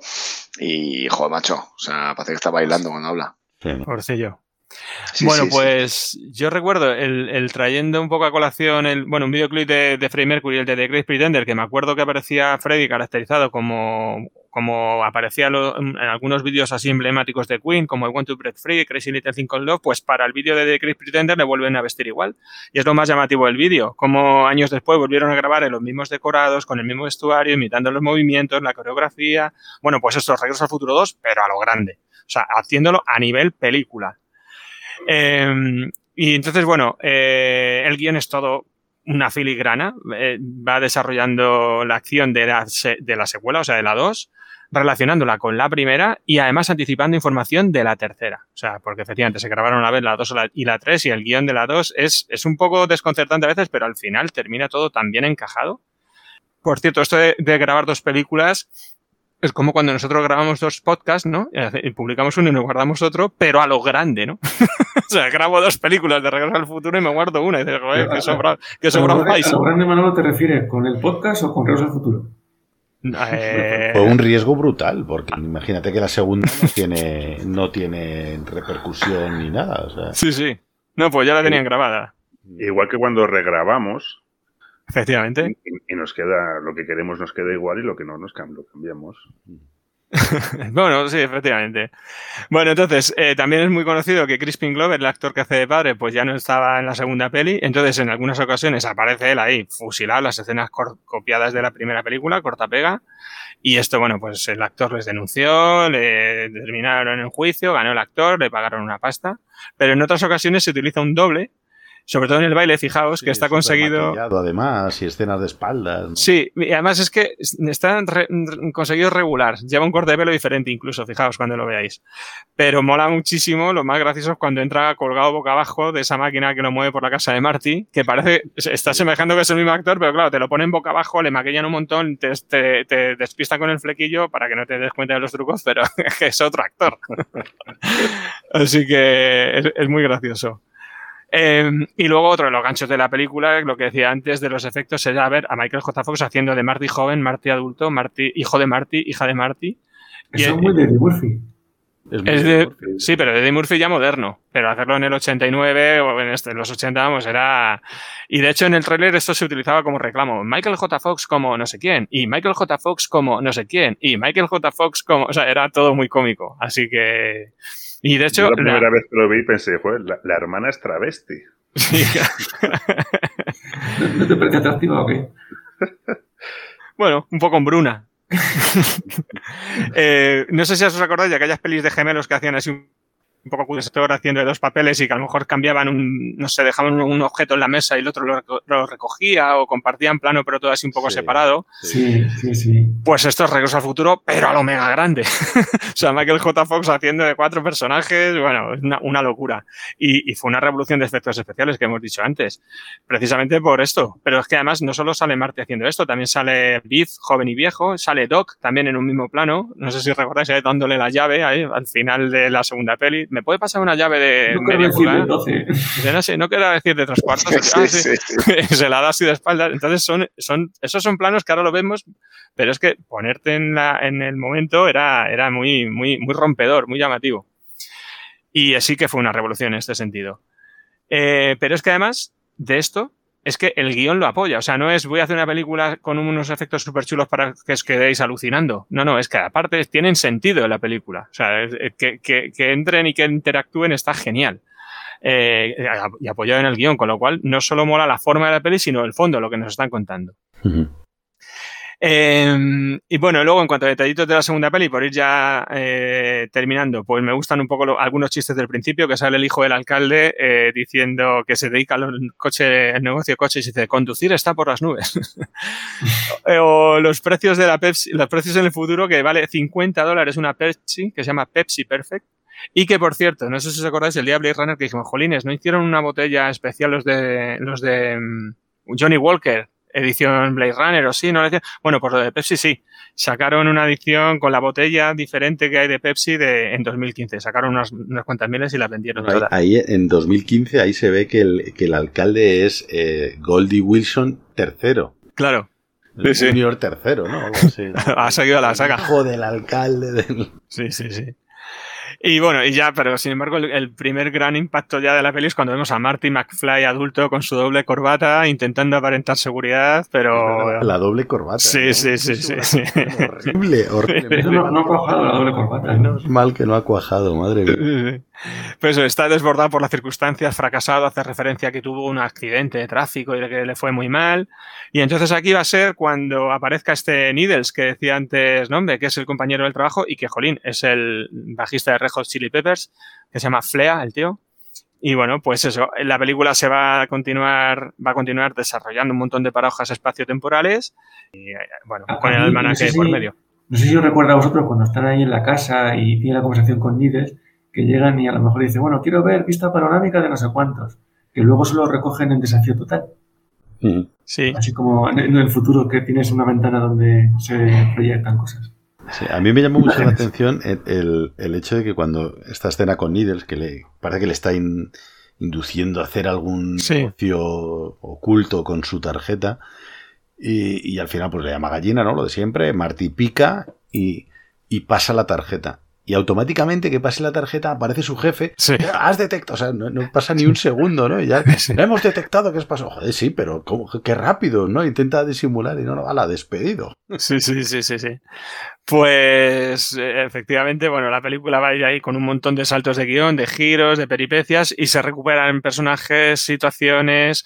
Vamos a vivir en línea varias realidades paralelas, pero esto llega a su pleno apogeo en el final de la película, en la que Marty regresa al baile final de la primera película, fijaos, cuatro años después, porque ahora tú las ves una un día y otra al otro y te parece no, no sé, bueno, te causa menos efecto, pero haber esperado cuatro años para ver Regreso al Futuro 2 y que el final de la película se mm, desarrolle en el mismo final de la otra, pues vamos, es un, vamos, es un detallazo. Y me gusta mucho cuando se ve Marty tocando la guitarra a sí mismo y hace un gesto así como, "Ah, joder, pues toco bien.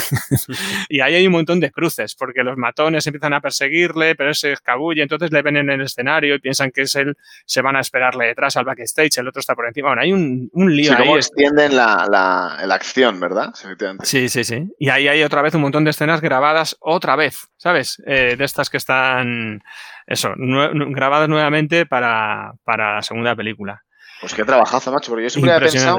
Sí, sí. Digo, la verdad es que digo, joder, que, que bien, que bien lo hicieron, que aprovecharon escenas, ¿no? Y, y no, no. y- No, algunas están aprovechadas, pero otras, si te fijas, no, están vueltas a grabar. O sea, además se ve que está vuelto a grabar y entonces eh, está todo tan bien montado al final que está, vamos, es un, vamos, un disfrute de peli.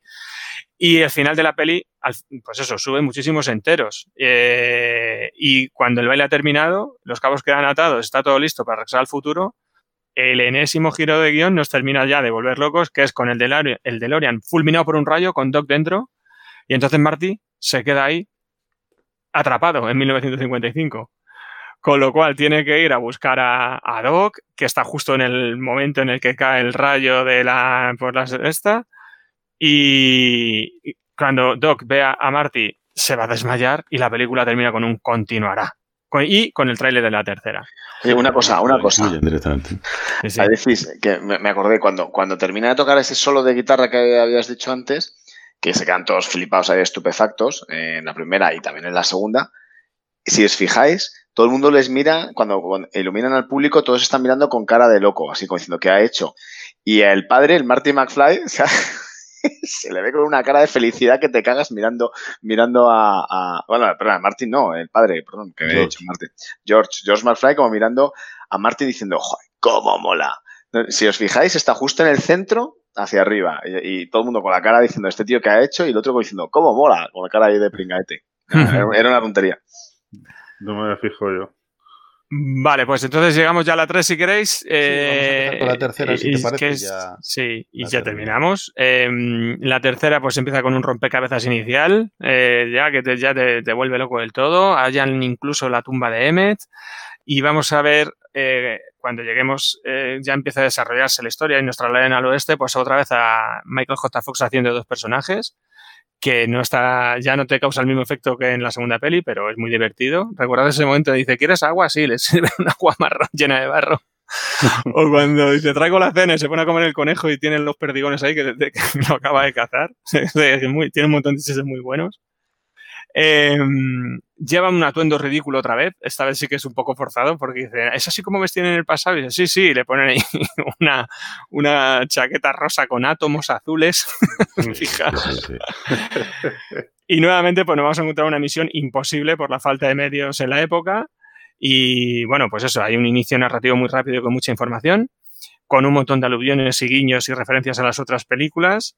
Por cierto, que se nota que tenían de, ganas de grabar un western porque está, las escenas están genial. Me encantan las escenas de galope. Hay unos súper especialistas. Me, o sea, están, me encanta cómo están rodadas todas. La persecución de los indios con la caballería, bueno, alguna persecución más por ahí. Está genial. A los, a los efectos especiales eh, caseros a la antigua usanza, ¿no?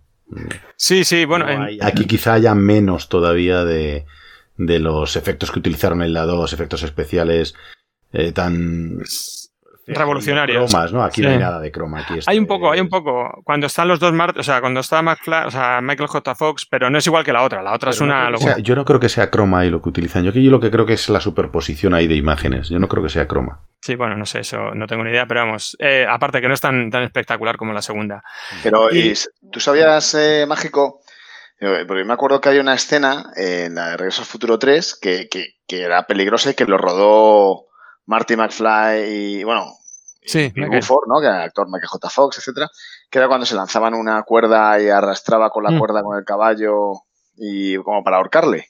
Y esa Mm. escena la rodaron ellos dos. O sea, no, no utilizaron dobles. Y en una de esas, no sé si lo conocías o no, se le enredó en el cuello a Michael J. Fox y estuvo a punto de ahorcarle de verdad. Joder. Sí, sí, sí, no, No, no. no eso es sabía, una- no sí, sabía. sí. Pero ahora mira que la vi hace poco, sí que es verdad que se ve que es, bueno, parece que es Michael J. Fox, o sea que sí, sí, No, fíjate. no, decidieron hacerlo ellos para darle más realismo a la, a la, a la historia y parece que se le, bueno, pues que tuvieron una complicación ahí interior, Ujú. vamos, gorda. Yo, yo, yo hay un, un momento que sí que había oído también y es que le, le, le dan, me parece que es aquí en esta película, le dan a probar eh, whisky a- al protagonista y, y claro, en el cine no, no toman whisky, les toman pues eh, té helado, ¿no? O un poco de Coca-Cola aguada, cosas así. Y Robert Zemeckis le quiso, le quiso poner a, a Michael J. Fox whisky de verdad. Y le puso whisky de verdad. Entonces él lo escupe porque no se lo espera. O sea, él directamente, me cago en mí, me han puesto whisky de verdad, tío. Eh, voy a tener un lingotazo aquí. Esa es en la 1, esa es en la 1, cuando está en el coche con su madre. Sí, sí. Recuerdo esa escena de, de él escupir el whisky y no recuerdo exactamente cuál era. Pensaba que eran estas, pero no. Pe- pe- Pensaba que me ibas a comentar, no sé si recordáis que cuando llega al bar, ya del salón, y dice, ¿qué, qué pasa a beber? Dice, agua fría, nada, no sé cuánto, se ríen de él. Dice, bueno, aquí solo servimos whisky, y le sirven un whisky que echa humo. No sé si os acordáis. Es- está genial, fijaos que está muy gracioso. Se queda Martín mirando como diciendo, madre mía, ¿esto qué? Lo bebe y le sale pelo en el pecho, como en Puede la ser, película puede ser, puede ser. Pelo en pecho. Sí, sí, sí. que no lo hemos nombrado, pero peliculón. Sí, sí, sí. Bueno, pues eso Hay ya. una cosa que me choca, que no sé si estaréis de acuerdo, que me, me da la impresión de que en la 3 le dan un giro al personaje de, de Marty que me parece demasiado ingenuo, ¿no? En algunas ocasiones, o Puede un ser, poco atolondrado. puede ser. También ten en cuenta que es un tío que ha pasado eh, por el 1955, 1985, vuelve a 1955, se va al 2015. O sea, se, se lleva un, un cacao maravillaza que flipa. Se le han fundido los plomos. Se le han medio Puede ser. plomos, efectivamente, sí. Bueno, pues por ir ya terminando, eh, la verdad es que en el planteamiento de Regreso al Futuro 3 hay un tramo vaya así un poquito más aburrido, digamos, un poco tedioso en cuanto a la, la relación entre Doc y Clara. Y eso yo creo que es lo que hace que sea la película menos divertida de las tres, aunque hay muchos chistes buenos en este pasaje, pero sí es verdad que es un poco, bueno, diferente. Al final de la película el ritmo se acelera, marca de la casa y es un final emocionante hasta el último suspiro, como no podía ser de otra forma. Y en el epílogo va a aparecer otra vez Needles, que esto es lo que os quería comentar antes, que le reta una carrera a Marty McFly cuando Yanger regresa al 85. Entonces, hey, McFly, que eres un gallina, no sé qué. Entonces parece que va a, ir va a entrar al trapo, pero no entra. Y por no entrar justo, evita un accidente que en la 2 habían mencionado que Marty le fue mal en la vida porque tuvo un accidente por picarse con un tío en el coche. Bueno, pues, conclusión.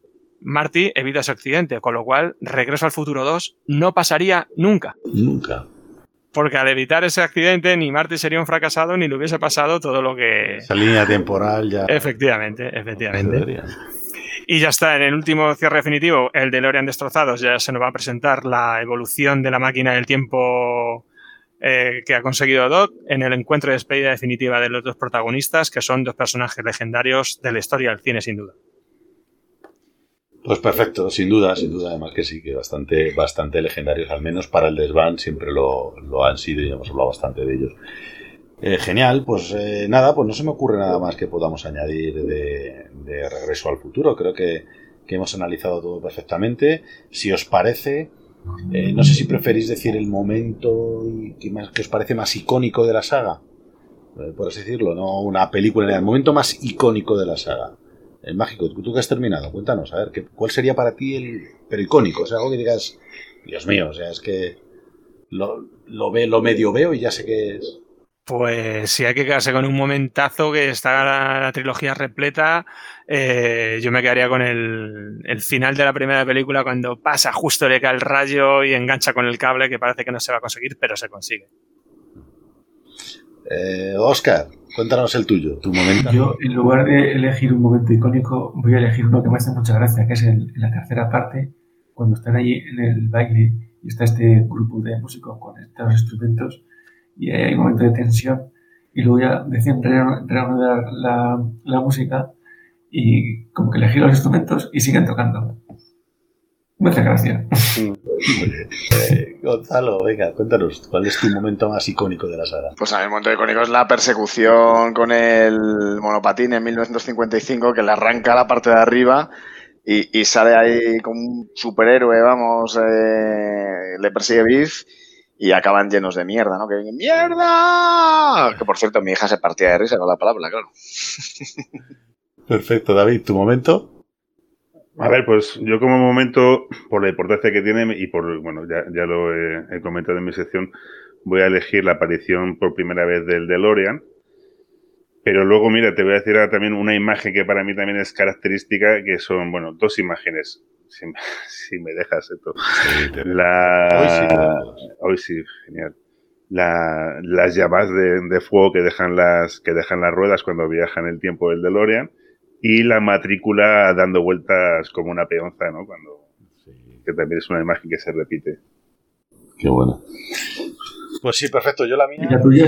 Yo la mía sería eh, un poco mezclada que ha hecho David, eh, efectivamente las, las esas llamas eh, de las ruedas, mezclado con la de mágico el momento en el que cae el rayo y con la música que ha dicho justo en el momento en el que está arrancando el coche, que no arranca, que no arranca, que no arranca, arranca el coche y sabes, en ese momento sabes que todo, sabes que todo va a salir bien, pero sabes que ya arranca el coche en dirección al futuro, ese es, es el momento que, el cambio de música, ¿no? Que nos comentaba David, que ese momento me, creo que es El, el leitmotiv te está, te está contando lo que, lo que va a pasar. Efectivamente, efectivamente, creo que eso fue lo, lo mejor. Genial, pues nada, pues chicos, pues, eh, pues nada, pues como siempre ha sido un placer estar con vosotros. Me ha encantado esta noche charlar de- sobre Regreso al Futuro. Y nada, pues os veo en el próximo desván. Ya está el veranito a la vuelta de la esquina. Eh, no sé si haremos otro más o va a ser un Rara Avis 2. Eh, ahí lo dejo pendiente y lo, que lo decidamos estas semanas. Y, y bueno, pues vamos a ello. Nos vemos en el siguiente desván. Muy bien, adiós a todos. Adiós. Gracias. Adiós.